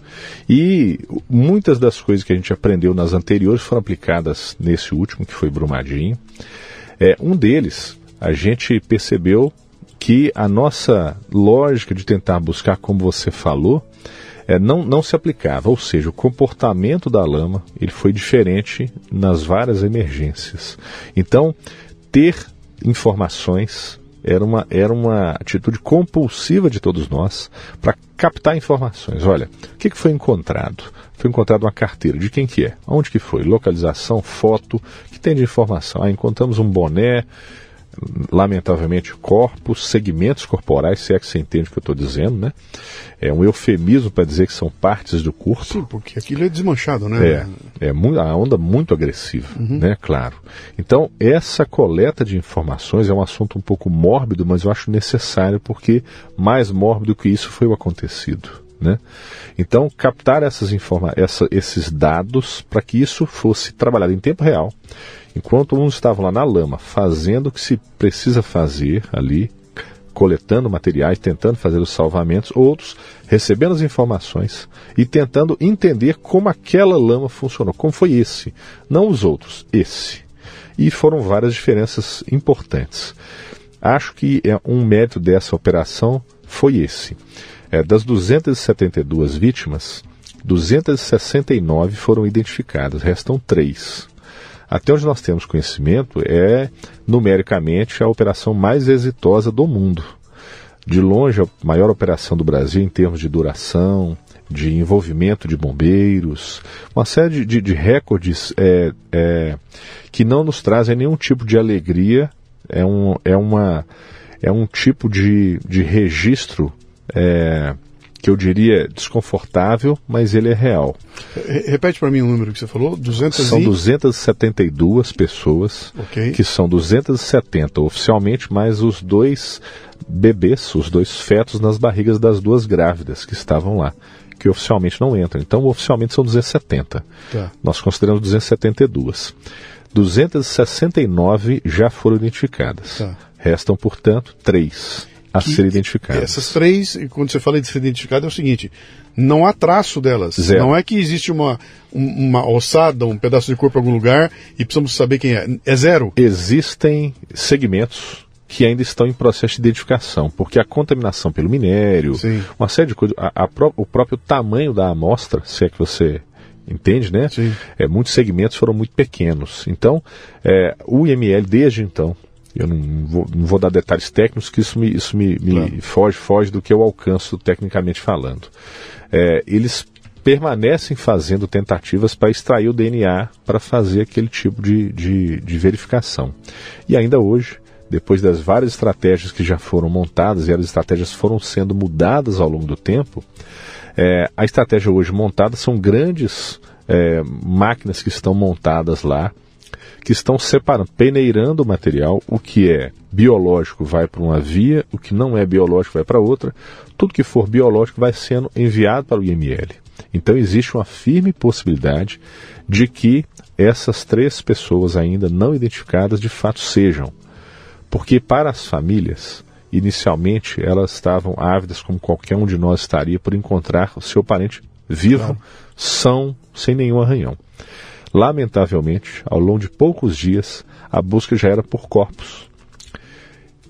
Mais adiante ainda, tornou-se uma busca é, agônica, uma busca é, sem fim, por encontrar ao menos algum segmento, para que as pessoas pudessem dar um fim digno ao seu parente. Dessas 272 é, pessoas que perderam a vida, que os familiares chamam de joias, restam então três joias a serem minimamente identificadas. Continua tendo um trabalho lá sim, então? Sim, sim. Se eu entendi o que você falou, os caras estão peneirando sim. 400 quarteirões. É, é. Uma, uma parte disso já foi feito, né? Hum. Mas é um trabalho que vai demandar muito tempo. E voltou o cara a fazer o barulho lá de bateção, né? Ai, meu Deus do céu. Vamos embora, vamos continuar. Tá. Vamos continuar. Então, é, o é, que, que eu estou te falando? As estratégias foram sendo mudadas ao longo da operação. Hum. Então, qual foi a primeira, você perguntou dos protocolos, qual foi a primeira providência quando você chega num ambiente como esse? Cada um faz o que sabe fazer de melhor. E faz pensando que o que ele tem que fazer é o melhor para a maioria. Hum. Então, o atendimento a uma crise, a um desastre, se eu sou fora da minha profissão, se eu sou lá é, um carpinteiro, e é isso que eu sei fazer, eu tenho que ver no que, que aquela minha habilidade melhor serve para ajudar as pessoas. Então, a estratégia que nós utilizamos foi de saturar o ambiente. Então, foram centenas de bombeiros que estavam pela área, verificando ao longo desses 400 quarteirões, percorrendo infinitamente para verificar tudo que podia ser feito de salvamento. Nas primeiras 24 horas foram salvas 192 pessoas com vida. Ou seja, esses números que são é, tristes e impressionantes, lamentáveis, poderiam ainda ser maiores, mais vítimas perdidas. Então, o tempo de resposta é importante. É, a organização ela já precisa estar é, minimamente feita, ou seja, uma corporação de emergência tem que ter ali a sua organização para uma emergência maior, modulada de alguma forma. É, mas todas as corporações, todas as empresas, elas estão sujeitas a, a crises. É importante saber treinar, capacitar, sensibilizar como as coisas devem surgir, é, é, devem ocorrer durante as crises é necessário que o fluxo de informações ele seja é, ajustado para o tempo da emergência. Então, se a empresa ela consegue comprar uma garrafa d'água em uma semana para repor estoque, a emergência a emergência não permite aquilo. Ela permite, ela, ela exige que você compre aquela, aquela água em, em duas horas. Pelo preço que tiver Pelo preço que tiver. aí é. entra tudo isso. Então, Sim as pessoas têm que ter mais autonomia para tomar decisões. Então, to, todo esse tipo de, de, é, de ajuste precisa ser feito para que a emergência dê o time das decisões. Decisão tardia não serve, decisão imatura não serve, decisão que não está sedimentada, embasada ali em vivência também não serve. E, e, e eu imagino, e eu imagino a, a, a os tipos de pressão que vocês estão sofrendo naquele momento. Porque você tem a pressão dos familiares que estão e ali não tem lógica. Ao vivo, você... ao vivo, estavam e, lá. E, e, não é uma discussão lógica na hora. Você, você, pode vir com a explicação que você quiser. Para alguém que perdeu alguém, não, não tem explicação. Né? É. é uma demanda gigante. Você tem uma pressão política, né, que está acontecendo ali. Você tem a pressão uh, uh, de vocês como profissionais com a vida a risco, né? Claro. Uh, tem a pressão da sociedade como um todo pressionando, tem a pressão da dona da, da, da, da, do, da, da, da, área, né? Da área que tem o maior interesse que aquilo seja é, é, resolvido da forma mais um rápida possível. Um gigante econômico, né?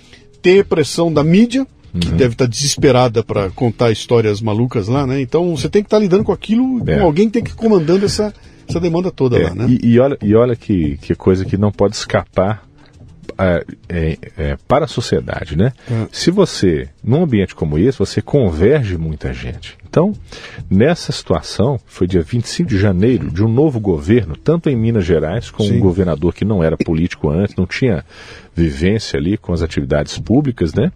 Ele estava há 24 dias no, no governo. E um presidente também novo, que não tinha essa vivência. Então, e isso, isso em várias esferas, né? Era um, era um, era um novo ciclo político. Então as pessoas estavam ali surpreendidas, é, estavam ali numa condição de terem sido é, pegas assim de calças na mão para resolver situações muito além do que qualquer um podia ter previsto, né? Porque o desastre anterior ele já nos pareceu insuperável e esse foi lamentavelmente muito além. A quantidade de vítimas foi gigantesca, um dano ambiental embora grande, uhum. menor do que os anteriores, mas a dimensão humana é muito, muito impactante. E todas as pessoas que iam lá, do presidente da República até o funcionário mais simples, é, de qualquer poder, né? então generais, é, é, diretores de todas as empresas envolvidas nisso, empresas de água, de gás, de combustível, é, órgãos ambientais, órgãos policiais, toda a alta cúpula esteve lá. E se você perguntar para cada um deles qual é a prioridade, a resposta não será outra do que a sua própria área. Estabelecer a prioridade nesse momento é uma tarefa difícil, em que todos estão ali inflamados, né? A polícia precisa coletar dados para poder fazer os seus trabalhos, é, a, empresa de água quer restabelecer tubulações que podem estar ali faltando aos seus consumidores e, e há questões de saúde envolvidas nisso, reparação de instalação elétrica, de telefone, né? Tudo isso caiu por terra. E é comum nos desastres, né? Seja terremoto, furacão, o que seja. Estabelecer prioridades é um desafio e tem um componente político extremamente é, desgastante envolvido nisso tudo. Então, a forma de organizar um ambiente de, de caos, de tragédia, ela é, exige tomadas de decisão. E a impressão que eu tenho é que quando as decisões são tomadas com firmeza, com assertividade, mas com clareza, com transparência, elas, elas, é, é, você vai criando um ambiente para que as pessoas ajam da mesma forma. Então, qual era a prioridade? Vida humana. Sim. É, vida animal, meio ambiente e, paralelamente, outras coisas iam acontecendo. E as prioridades variam. Pela manhã havia uma prioridade: levar as equipes para fazer a busca. Ao meio-dia, levar alimento para elas. Um outro, um outro momento, você tinha lá um, um, um, helicóptero, uma outra atividade, uma outra, um outro recurso, utilizado, por exemplo, para fazer fiscalizações de fiação elétrica, o outro para fazer é, é uma, uma avaliação numa barragem que estava lá também deteriorada, né? Então, a minha função lá não foi de pilotar, eu fiquei envolvido na coordenação das tarefas, né? E pude ver, assim, um esforço é, do Brasil inteiro. Acho que nosso país é um país de gente muito solidária, as pessoas tentando ajudar, mas é preciso saber que só rusticidade e boa vontade não são suficientes. Porque é, é, você precisa ter a energia colocada com vigor, mas de forma controlada. Sim. Eu, eu arrisco ir até para a área da, da, do marketing que tem, tem a, a, a, capacidade de sintetizar coisas. Uma propaganda de pneus falava o seguinte: olha, potência não é nada sem controle. Uhum. Então é necessário que as pessoas que vão para um ambiente como esse, Sim. elas se colocam, olha, o que, que você precisa que eu faça? E não o que eu quero fazer. Eu vi lá médicos varrendo os espaços onde nós trabalhávamos. Eu vi é, arquitetos, por exemplo, amolando ferramentas. Eu vi pastores de igreja carregando peso para para servir nas pessoas. Contribuir de alguma forma lá. Da né? forma necessária. Uhum. E eu tenho uma, uma palestra minha sobre liderança que eu coloco que a o que faz a liderança é o contexto, não é o líder em si. Exato. Então tem esse momento aqui, o líder sou eu, mas de repente muda-se o contexto completamente e o líder vai ser o cara que era o, o terceiro, quarto, quinto escalão, porque ele é o cara que sabe Exato. do que se passa naquele momento. E cabe a mim, então, como líder máximo, ter a humildade de falar, pô, agora quem conduz a bola é ele, que é muito melhor que eu lá. Então, eu imagino que um ambiente como aquele, onde é tudo é novo, né? É. De deixa eu perguntar uma outra coisa também que está me deixando curioso aqui. Esse pessoal que foi designado para trabalhar lá, a equipe que estava com você, as equipes, eh, imagino que foram levas de equipes que foram sendo Isso. substituídas aí, né? Tem algum trabalho feito com esse povo depois da, da, desse processo, cara? Quando eles saem de lá e, e passaram pelaquela angústia de não encontrar a pessoa vida, ou encontrar uma parte de uma pessoa, identificar, ter que contar para a família. E, cara, isso deve ser um pesadelo, né? É. Um negócio... E ninguém sai inteiro Sim, de uma situação sai. como essa, é. né? Não, Tem um não... trabalho feito com eles depois? Olha, não, não há preparação que dê conta de uma situação dessa, né? Falo por mim mesmo, trazendo as cicatrizes que trago no corpo e na alma uhum. e, e, na, é, e, no coração a respeito do, do que foi passado lá. Foi uma operação, até pela duração da operação, ela foi trazendo coisas que a gente até então não conhecia. Porque normalmente você tem uma emergência de bombeiros, lá um incêndio, é um acidente automobilístico, um transporte de pacientes, transporte de órgãos, coisas assim, que você tem contato com as pessoas durante poucas horas, às vezes durante poucos dias, raramente durante algumas semanas. Só que lá ela foi se estendendo. Nós então fomos transformando, ou o ambiente foi fazendo com que aquele número frio de 272 vítimas que perderam a vida, esse número foi levando nome, depois ganhou sobrenome, depois ganhou foto, depois ganhou história. Em muito pouco tempo, Luciano, nós estávamos lá procurando 272 amigos que a gente nunca conheceu. E as cobranças eram feitas pelas famílias com todo o vigor que você pode imaginar e com toda a razão. Ninguém é uhum. treinado para ser vítima. Você é treinado para resgatar, para operar, né, o médico, essas coisas todas. Mas ninguém. As pessoas chegam lá com os, os nervos e as emoções à flor da pele de forma justa, de forma legítima, com cobranças terríveis. E é, um outro elemento que foi para esse caldeirão, um outro é, tempero, foi que as pessoas é, mostrar para as famílias que aquele afã de colocar todos os recursos e, e, e suplementá-los infinitamente não era o que a emergência necessitava. Nós precisávamos fazer as buscas de uma forma cautelosa, de uma forma é, técnica, não para ficar livre do problema, mas para fazer com qualidade. Uhum. É, arrisco dizer que isso também é um dos aspectos que tornou esta ocorrência muito muito emblemática no sentido de ter um sucesso grande, né? Todo o material que estava sendo revolvido, ele era observado, nós tínhamos cães de busca, vários melhores, aliás, todos os cães de busca do Brasil nós utilizamos lá e prestaram um trabalho sensacional. A quem nós devemos total deferência aos bombeiros de quatro patas, né, os cães de busca. Então, convencer as famílias de que o que estava sendo feito era a melhor opção, as opções eram as melhores possíveis, né? Eu é, digo para mim que vivi boas ou, ou, ou é, instigantes experiências, inesquecíveis até na minha carreira, mas nem de longe alguma delas se compara com a véspera da primeira reunião com as famílias.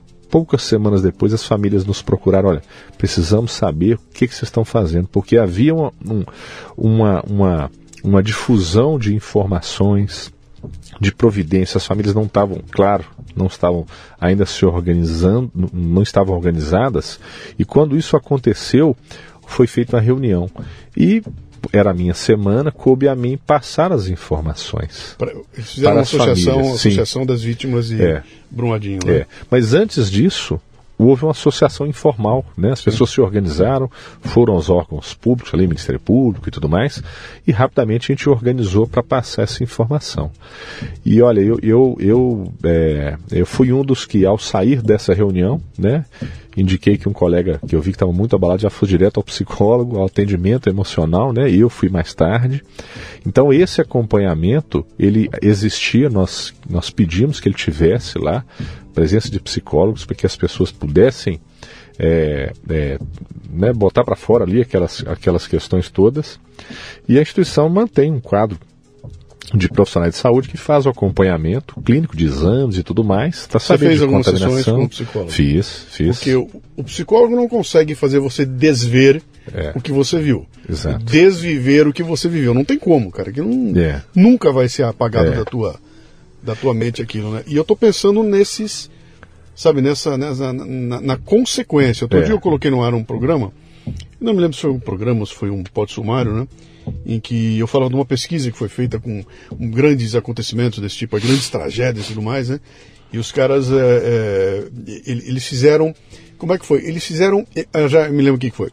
Eles fizeram, eles simularam um ataque nuclear nos Estados Unidos. Olha só. Com um hospital onde vários médicos, especialmente os que eram psicólogos, não sabiam que aquilo era um treinamento. Um treinamento. Eles entraram de repente, começou uma loucura, começou a chegar vítima com, de radioatividade e tudo mais, né? Essa. E os caras estavam fazendo um grande experimento social para entender como é que a dinâmica funcionava, né? E eles terminaram aquilo dizendo o seguinte, cara, 80% das vítimas são vítimas de psicólogo. É. Não são, nenhuma delas se sentiu na carne, mas o impacto daquilo botou todo mundo doente mentalmente porque é assim, é assim que age o terrorista, né? E, o terrorista isso, mata um, é. mas afeta é. milhões. Né? Isso causa o colapso da estrutura de, de, de, de assistência, né? Então, se, se o médico, a, o, o, recepcionista do hospital, ele está abalado, Sim. aquela estrutura que deveria dar a resposta, ela está fragilizada. Sim. Então, é importante, por isso que é importante que a pessoa, o profissional que possa estar tá exposto a esse tipo de situação, ele seja gradualmente treinado para que quando olha, eu já vi isso acontecer, já no mínimo já ouvi falar. Então me disseram que é para fazer isso ou aquilo. Temos relatos de pessoas que, é, um médico, por exemplo, que fez um treinamento de um sistema de comando em operações. É uma história relatada no livro. É, ele fala, poxa, fizeram um, um, simulado lá no interior de Minas com 70 vítimas. Mas nunca. É uma explosão de um shopping, incêndio num shopping, salvo engano. Ele tinha feito o curso há coisa de dois meses antes. Ele aplicou tudo e mais cinco vezes aquilo que ele tinha uhum. treinado, aprendido ali, numa questão real muito mais ampla. É, então, mas ele, ele, relata em primeira pessoa, olha, isso valeu, é claro, o treinamento, porque é mudança de comportamento, né? as pessoas têm que entender. E um ambiente como esse, você pode imaginar a quantidade de câmeras ligadas que estavam lá, a Cara, pressão é, grande, né? É exatamente a pergunta que eu ia fazer agora a você, né? A gente quando assiste filme na televisão, no cinema, na Netflix e tudo mais, não é raro uh, aconteceu um crime, aconteceu alguma coisa, ela chega lá o delegado, o mocinho, alguma coisa assim, e a primeira providência é tire os jornalistas daqui.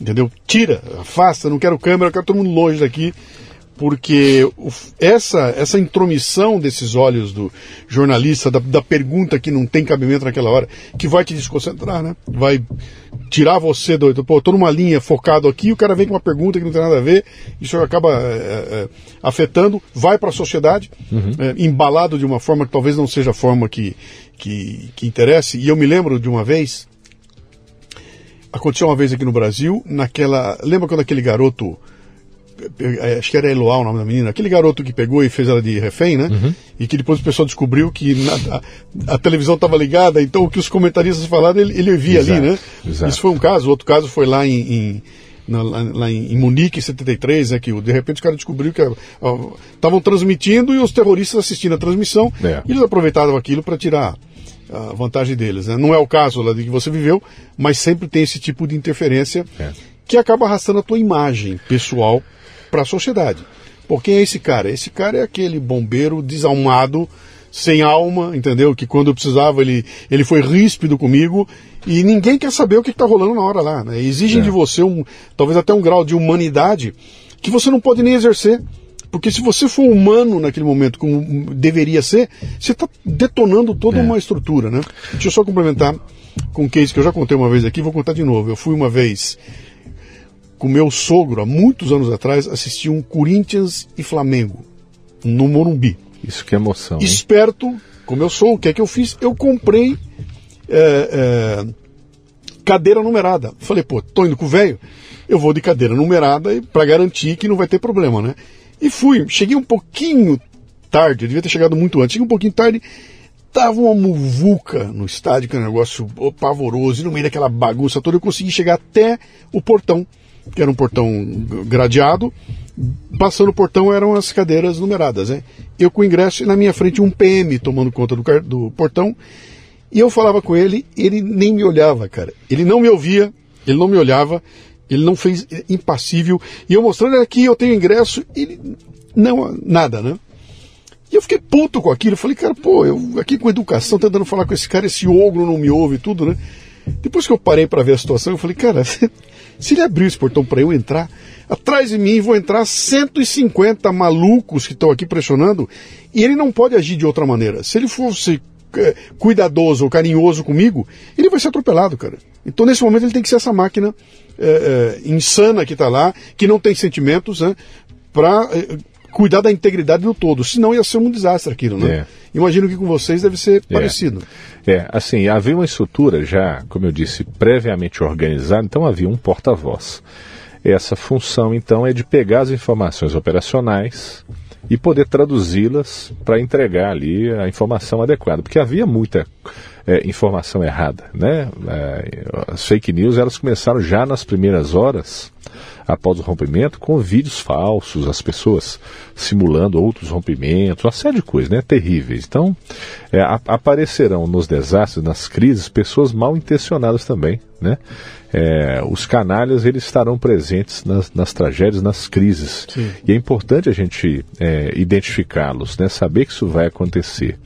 Mas me chamou a atenção, Luciano, que é, ambientes como esse, com muitas câmeras ligadas, né, num mundo hoje que é bastante ingênuo e, e, as pessoas tendem a ficar buscando likes e seguidores e coisas parecidas, é que muita gente aparecia lá com muita razão para tudo, sabe? Querendo, olha, eu resolvo, eu sei.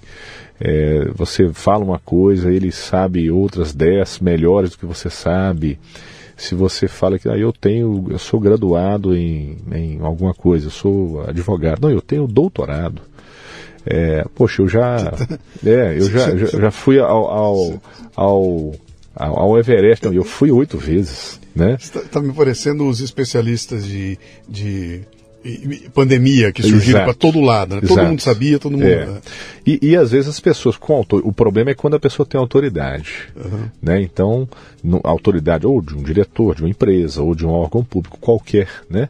Então a pessoa chega ali com uma fã e com poder de decisão. Isso é catastrófico. Então algumas dessas pessoas nós identificamos. E só houve assim, vou dizer, uma inteligência coletiva de é, segregar essas pessoas para que as tomadas de decisões delas não impactassem no todo.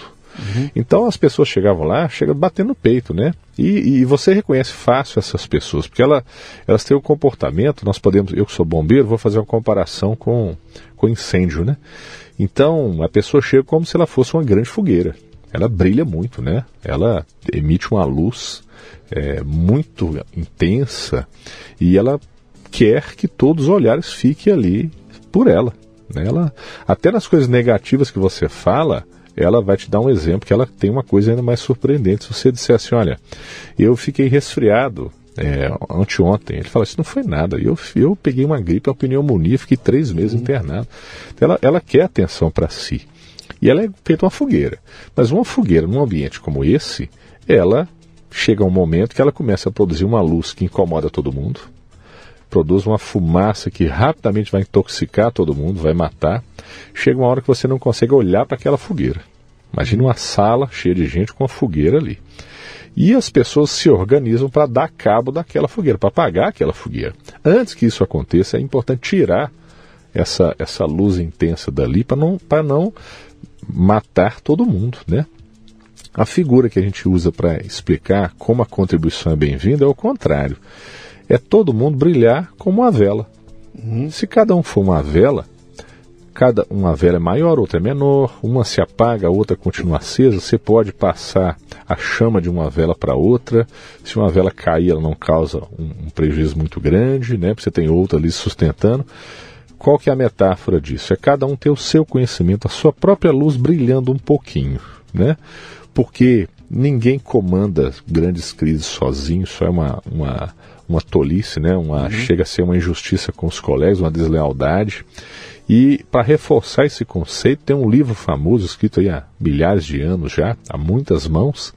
Ele fala que num ambiente escuro, quando você tem uma vela, ela não deve ser colocada embaixo de uma mesa, ela tem que ser colocada no alto, para que aquela vela produza um milagre de que uma pequena parcela de luz produz uma ela debela a escuridão. Vou falar de novo. Fala de novo. Existe um livro muito famoso, um livro mais lido de toda a história da humanidade, que traz um exemplo muito interessante. Ele diz que uma vela, quando ela está num ambiente escuro, ela não deve ser colocada debaixo da mesa, ela tem que ser colocada no alto, onde ela pro possa produzir o seu milagre, em que uma pequena parcela de luz debela uma grande parcela de escuridão. Uhum. Cada um tem que saber como que ele vai ajudar naquele ambiente. E essa iluminação que as velas produzem é muito mais agradável ao olhar e isso contribui mais para que, ela, que aquele ambiente se torne mais favorável a que outras velas apareçam. E, e esse, e esse, essa lição tua aí, às vezes pode significar, significar o seguinte: eu não devo nem me meter lá. Exato. Eu, eu não tenho nem que ir lá, cara. Exato. Eu não tenho que abrir minha boca. Exato. Eu não tenho que falar a respeito, eu não tenho que dar opinião, não tenho que ir lá e eu tenho que dar um jeito de suportar quem está lá na frente tomando a, a, pancada e sentindo a. Brumadinho foi o. Foi o grande case da sua vida, cara? Ah, certeza, certeza. Assim, a, a, as, tudo, tudo de maneira superlativa, né? Números, números sem precedentes, é, uma dedicação muito grande de muita gente, né? Eu, eu insisto em destacar que eu não fiz nada diferente do que os meus colegas, né? uhum. né? é, fizeram, pessoas lá se colocaram em riscos muito maiores do que eu me expus, inclusive, uhum. mas eu entendo que cada um fez aquilo que podia fazer de forma muito é, aguerrida, sabe, de muita dedicação. Quer, quer dizer, em, em 30 anos de carreira, o, o pior incidente era aquele que estava por vir ainda. É. De, quer dizer, talvez o próximo seja pior que esse aí, né? E a gente tem até explicações para isso, né? Pô, o mundo está muito mais denso, as pessoas estão vivendo em áreas muito mais arriscadas. Então, pô, o rio transborda, cada vez é pior porque tem muito mais gente lá perto, né? Exato. E a tecnologia sozinha, ela ajuda, mas ela não. Numa hora como essa aí, o É. que, que eu tenho? Eu tenho armas que vão me ajudar a resgatar corpos. É. Mas elas não foram suficientes para salvar vidas, né? É. Não teve o alarme, não teve a detecção, não teve a. a- Tá bom, vamos discutir que teve, teve falhas humanas, teve incompetência, teve todo tipo de, de, de ilação você pode fazer aqui agora, né? Mas tem que estar lá, tem que vestir o sapato dos caras lá para entender ah, o tamanho da encrenca, né? Ah, qual é a lição que você tira para a sociedade, cara, depois de um... É muito fácil eu falar, ah, tem que mudar a legislação, É. tem que botar a gente na cadeia. tem- Cara, isso não resolve, isso, isso não vai impedir que o próximo problema aconteça, porque eu acho que o problema está além da lei. Ele está muito além da lei. Ele tem a ver com realmente a pessoa saber o que está fazendo. Sabe? Na hora que ela bateu o olho e falou, cara, pera um pouquinho, eu, não- eu não vou parar aqui agora, porque se eu não fizer um pouquinho a mais, isso pode juntar ah, com outro problema e pode dar uma coisa muito maior, né? É. Ah, de tudo que você viu lá, cara, qual é a lição que fica para nós como sociedade? Uai, eu penso que, com bom mineiro, começa falando uai, né? Uai. Uai. É, eu acho que a gente, a gente observou que ah, esses desastres tecnológicos, como você disse, eles são, de fato, é, cada vez mais danosos, né? Então, se, se você olhar lá na Amazônia, lá chove 200 milímetros num dia só, não acontece nada, porque lá não tem ninguém morando ali. Mas 200 milímetros em São Paulo arrasa muita coisa, né? Porque o terreno é todo é, impermeabilizado, essa coisa toda. E o povo, então, os desastres tendem, nesse tipo de coisa aí, a se repetir, infelizmente com mais gravidade e tudo mais. Então, a tecnologia, ela precisa ser vista com muita responsabilidade, né? Planejamento urbano, né? Como as nossas cidades são construídas, nosso ambiente, como as coisas são postas, porque quem está na ponta do problema lá, ele sofre duas pressões, no caso aí dessa, dessa mineração. Ele sofre o risco de não ter a mineração e perder o emprego, ou estar na mineração e acabar sendo atingido se alguma coisa falhar. As duas barragens que a gente viu é, mais recentemente, elas é, eram consideradas seguras. Então essa essa calibração, essa régua de risco, ela mais uma vez, ela não pode ser calibrada apenas às custas dos funerais. É importante que a gente tenha uma visão humanizada, né? entender que existe um custo social, existe um custo humano envolvido nisso, né? Sociedade, ela, ela lamentavelmente, ela demonstra muita humanidade nas tragédias. A gente precisaria é, buscar um mundo perfeito em que a gente pudesse é, prevenir situações como essa, né? entendendo que, que a sua família poderia estar ali e, e não são soluções é, é, malucas, né? É o básico, é entender, olha, podia ser a minha família ali. Eu não, não colocaria a minha casa, não deixaria aquela barragem ali daquele jeito, como várias outras situações que a gente vê, né?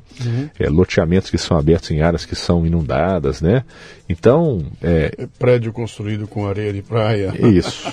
E esse tipo de coisa. É. é, então, assim, o básico precisa ser bem feito, né? E, e eu, eu acredito que a gente tem que ter gentileza, tem que ter empatia. Eu acho que talvez um grande resumo de tudo seja assim: a gente precisa ter empatia não só nas tragédias, né? Empatia com civilidade. Empatia é não jogar lixo no chão, né? Começa disso, mas começa em casa, né?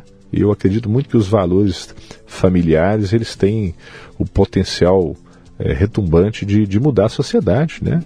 Ter o convívio familiar de qualidade É, é, é, é- é uma busca incessante. é ter uma- uma- um grau de exigência que a gente desaprendeu a ter. O brasileiro não, não tem mais isso. Aqui é o seguinte, ah, deu pro gasto, vai tá valendo, vai. Cara, isso pode quebrar, ah, dá pro gasto, tá valendo. Olha o risco, dá, tá valendo, né? Cara, isso aí gerou um livro, Gerou um livro. né? Exato. Você tá com o livro aqui na minha frente, eu tô Tá vendo ele aqui. aqui. Chama-se Brumadinho 272. Exato. É um livro independente, né? Exato. Lançado pela 11 Letras, é isso? Exato. E- escrito por Anderson Passos, que está conversando conosco, e a Luciana, Luciana Chierati. Relato de um comandante dos bombeiros sobre as buscas e as vidas impactadas pelo desastre da barragem.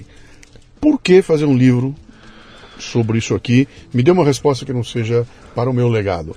É, Muito bem. Por que fazer um livro sobre isso? Bom, é, tem, tem algumas, algumas explicações, né? Posso te dar duas delas. Alguém mais, mais inteligente, mais inspirado, que o nome me falha agora, falou que as palavras, elas, se a gente, a gente tem algumas opções para fazer com elas. Ou a gente guarda, elas podem nos sufocar, ou a gente fala e elas podem nos libertar de muitas coisas, né? Ou escreve, que aí ficam de fato aí como um registro. Sim. A ideia aqui é a gente registrar as inúmeras coisas que a gente viu, que a gente ouviu e que eram muito impactantes e que não podiam ficar de fato sem serem registradas. Daqui a muito pouco tempo, tudo que aconteceu será esquecido. As tragédias vão nos surpreendendo a cada momento uhum. e nós teremos, infelizmente, a estatística mostra isso ou sugere isso, que nós seremos alcançados por tragédias ainda maiores. Será que o acontecido em Mariana, em 2015, se tivesse sido suficientemente ouvido aquele grito das pessoas atingidas daquela comunidade, Brumadinho teria acontecido? É uma reflexão. Se Brumadinho for agora ouvido, ou, ou foi ouvido suficientemente alto esse grito para que a gente mude o futuro, né? É, nós não podemos prescindir da mineração, ele é fundamental na nossa sociedade, mas há formas de fazê-la de forma mais segura. Então aqui é uma homenagem às pessoas que se envolveram de forma voluntária, é uma homenagem à memória das vítimas, é, é uma homenagem às pessoas que estavam lá se dedicando para que pudesse essa terrível parte da história brasileira ela poder ser registrada como reflexão, como inspiração para a gente mudar adiante. Né? Então, é uma forma da gente fazer uma homenagem aí à memória das vítimas, 272 vítimas, que perderam a vida subitamente no rompimento dessa barragem. Ah, eu vou querer ler esse livro aqui, cara. Imagino que você deve, você fala muito bem, se escrever tão bem quanto fala, você vai nos carregar para o para um ambiente lá e aquilo que você falou, isso aqui, é, eu acho que a missão de um livro como esse aqui é, é causar tal indignação em quem ouve que se essa pessoa passar por uma situação em que pode ocorrer uma tragédia, ela vai gritar. Exato. Ela não vai olhar e falar, ah, lava minhas mãos, tá? Ah, isso aqui é uma, essa, ó, essa, essa, eh, como é que chama lá, a, a, essa, essa boate tá muito apertadinha, hein, cara? A porta é pequenininha, isso aqui pode dar um problema, as pessoas podem morrer. É, falar é muito legal, mas é. tem que ir além disso, né? Alguma é. coisa tem que ser tomada, né? É. E acho que toda a sociedade agir como policial, sabe? A polícia dessas coisas, a gente pode ter uma, uma sensação aí de que se é. você não fizer bem feito e dentro do que é necessário para para proteção do ambiente, ou seja, quanto menos gente lavar as mãos e deixar é comigo. É, eu acho que a sociedade ela tem que, ela tem que agir protegendo e não defendendo. Uhum. Tudo que a gente falou aqui foi uma defesa. Olha, aconteceu um desastre Sim. e foi feito ali então uma, uma, uma reação. Uhum. o conceito de proteção e defesa civil é esse: proteger e agir antes. Então, eu, eu, eu ia te fazer uma pergunta sobre quão frustrante deve ser para um bombeiro que tem como medida do sucesso do seu trabalho salvar vidas. Está envolvido meses num, num, processo onde o teu trabalho é recuperar corpos, cara. É. É buscar corpos. É. Essa, essa de fato talvez tenha sido a maior ferida, né, que, que muitos de nós trazemos nessa condição, né? Quando cada um foi acionado para ir para essa emergência, foi com o ímpeto de buscar vida, de alcançar vidas. E a frustração é de fato é muito grande. Ela é ela é desastrosa, ela é corrosiva e ela deixa marcas, sim, né, profundas marcas que suscitaram a ponto da gente querer escrever o livro para registrar essas marcas, pessoas que se arriscaram uhum. por outros que sequer conheciam, né? Então, é, o livro a gente escrevemos a quatro mãos, eu e a Luciana, é, muito do mérito dessa forma de escrever é, tem o dedo da Luciana, né? ela, ela é uma jornalista incrível que eu não a conheci durante o atendimento, inclusive. Eu li o que ela escreveu e uhum. achei profundamente respeitoso com as famílias. Ah, foi assim que você chegou, né? Foi. Então ela, ela, fez uma reportagem. Foi. Eu li algumas reportagens e eu fiquei ali insistindo um ano para ela poder topar essa empreitada. Sim. E, e ela de fato se empenhou. É uma pessoa que eu considero de uma habilidade única, singular, uma profissional brilhante, paulista é, que conduziu, conseguiu é, organizar essas informações. Escrevemos aí é, foram madrugadas a fio, trocando informações uhum. e, e espreme daqui, corrige dali, para ficar uma coisa assim, olha, verdadeira, uhum. para que não ficassem informações distorcidas. Então, o relato que a gente tem recebido é de que está muito verídico. De uhum. fato, o que está descrito é conforme aconteceu, sem nenhum tipo de romantização. Eu fiz um contato seu com o pessoal lá da SEDET, e eu espero que quando esse programa for ao ar, esse livro esteja à venda na loja do Café Brasil. Então, livrariacafebrasil.com.br. O nome do livro é Brumadinho 272. Não tem como errar, né? Vamos caminhar para o final aqui, mas vamos caminhar então com uma coisa boa, cara, que foi um negócio que, com a queda de luz aqui, interrompeu a gente, eu não consegui continuar lá, né? Você trabalhou com transporte de órgãos também, cara? Sim. Porque uma coisa é. Que, pô, fui lá, busquei uma, uma, uma vítima da, de um acidente de trânsito, tá? A vítima está lá, vão atrás, etc e tal. De repente você vai carregar um órgão que tem vida útil, tem hora para chegar, tem toda uma logística gigantesca lá, e eu falo de, de cátedra porque eu vi como é que funciona, né? Quer dizer, desde o momento da o processo de extração do órgão, o transporte do órgão e o processo de aplicação do órgão é um, é um trabalho de logística é. milimétrico ali, né? É. Tem hora para. tem tempo de duração, né? Exato. E de repente você é o cara que vai você demanda. Você chegou a fazer transporte? Sim. Os bombeiros fazem isso de forma Sim. natural? Quem, quem aciona vocês? Olha, é uma, é uma corrente gigantesca, como você falou. É, é uma engenharia de produção. Né? Então, enquanto já tem pacientes que estão lá aptos a receber o órgão, eles já estão sendo preparados. Em muitos casos, eu nunca presenciei isso, mas o relato que a gente escuta das equipes de saúde é essa, né? O órgão está sendo retirado lá no doador, numa cidade distante. Sim. Os pacientes já estão aqui, os, provar, os possíveis receptores já estão aqui sendo preparados, fazendo Sim. últimos exames, né? Porque às vezes o, o receptor pode estar tá resfriado naquele dia, não pode ser operado, o outro está com uma baixa de resistência, o outro apareceu algum tipo de incompatibilidade. Então... Olha o detalhe que o Anderson está falando. O pessoal do hospital onde vai acontecer o transplante liga e chama dois ou três é, potenciais receptores. Potenciais. Eles vão para lá, dois vão voltar para casa. Exato. Frustrados porque não foi o momento. E um vai receber o órgão, né? Exato. E o que vai definir se aquele um é o tal é isso que você falou. É. Ah, a pessoa veio, está com uma resfriada, tá, uh, alguém vai tomar uma decisão na hora, falando, não, é, dos três é esse é. que vai receber, né? E são poucas horas, né? Poucas horas, então você tem que levar a equipe até o local, saber tá passado todo aquele trâmite de autorização de doação, de verificação, de confirmação da morte do doador, que não é um processo nem lento nem fácil, difícil para todo mundo, né? A pessoa que faleceu, em geral, foi uma morte repentina, de algum acidente, alguma situação que não atingiu ou aquele órgão a ser doado, mas de fato um acidente, a maioria dos casos. São pacientes jovens, muitas vezes, é, e esse processo tem que ser tomado em, em poucas horas, né? É, e ele muitas vezes se arrasta por questões que são é, é físicas ou fisiológicas. Então, é, uma operação que é planejada para durar duas, três horas, ela pode durar dez horas. Né? Você é acionado, fica de plantão, vai até o hospital. Isso aconteceu comigo. Nós levarmos duas equipes com dois helicópteros numa cidade, lá na zona da mata. Chegarmos lá, no último exame, na última análise, não foi possível captar os órgãos e voltamos para cá frustrados da mesma forma.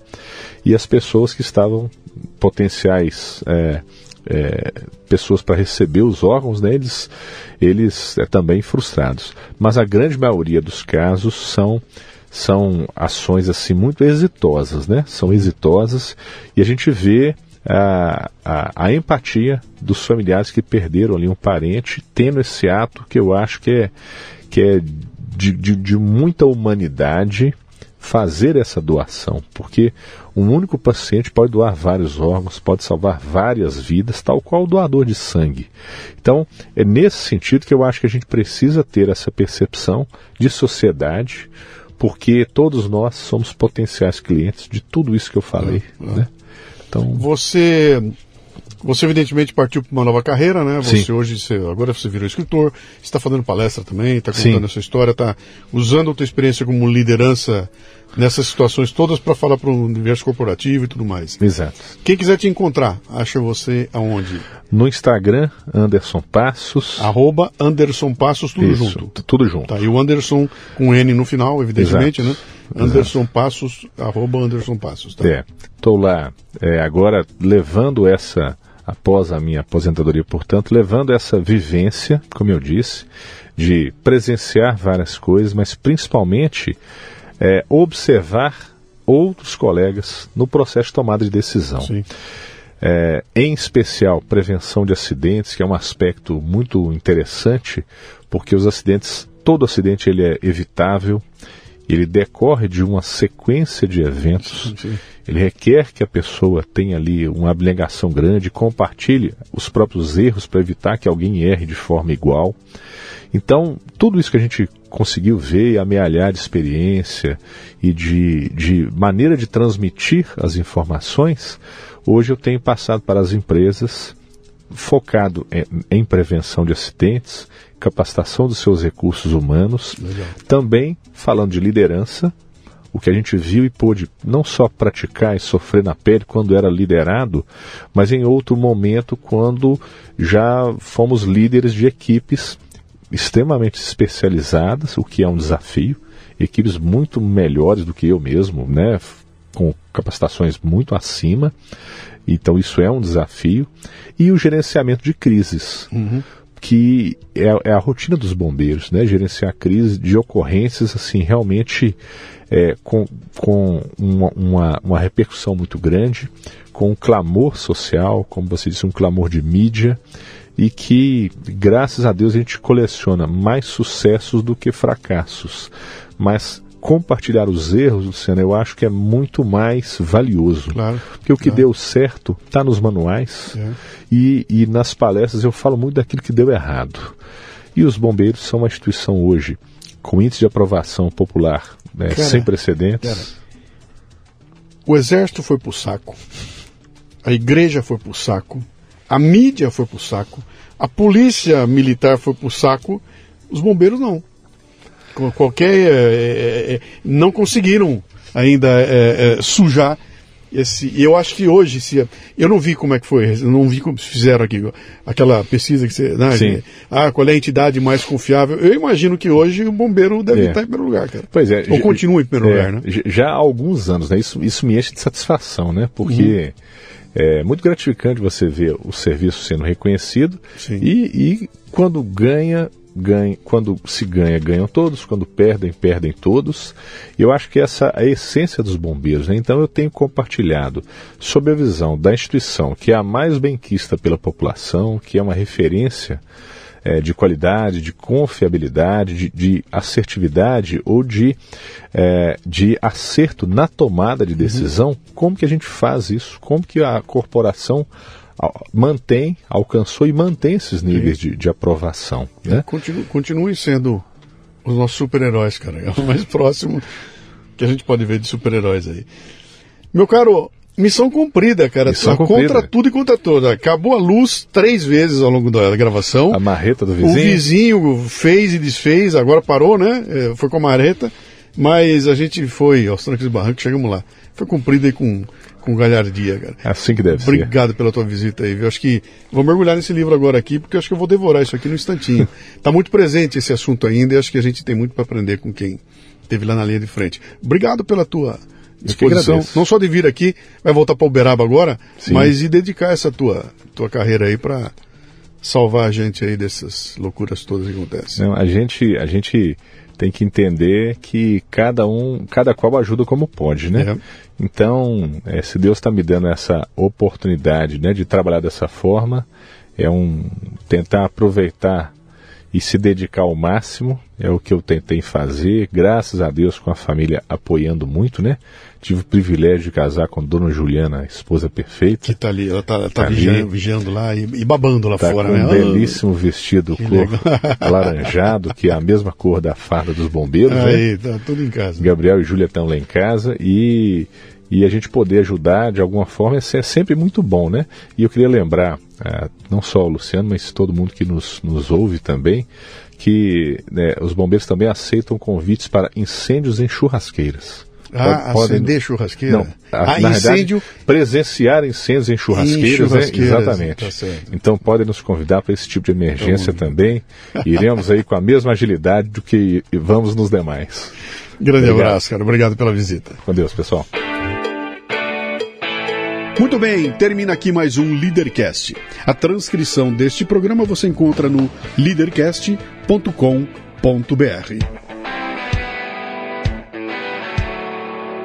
Você ouviu o Leadercast com Luciano Pires. Mais uma isca intelectual do Café Brasil. Acompanhe os programas pelo portal cafebrasil.com.br.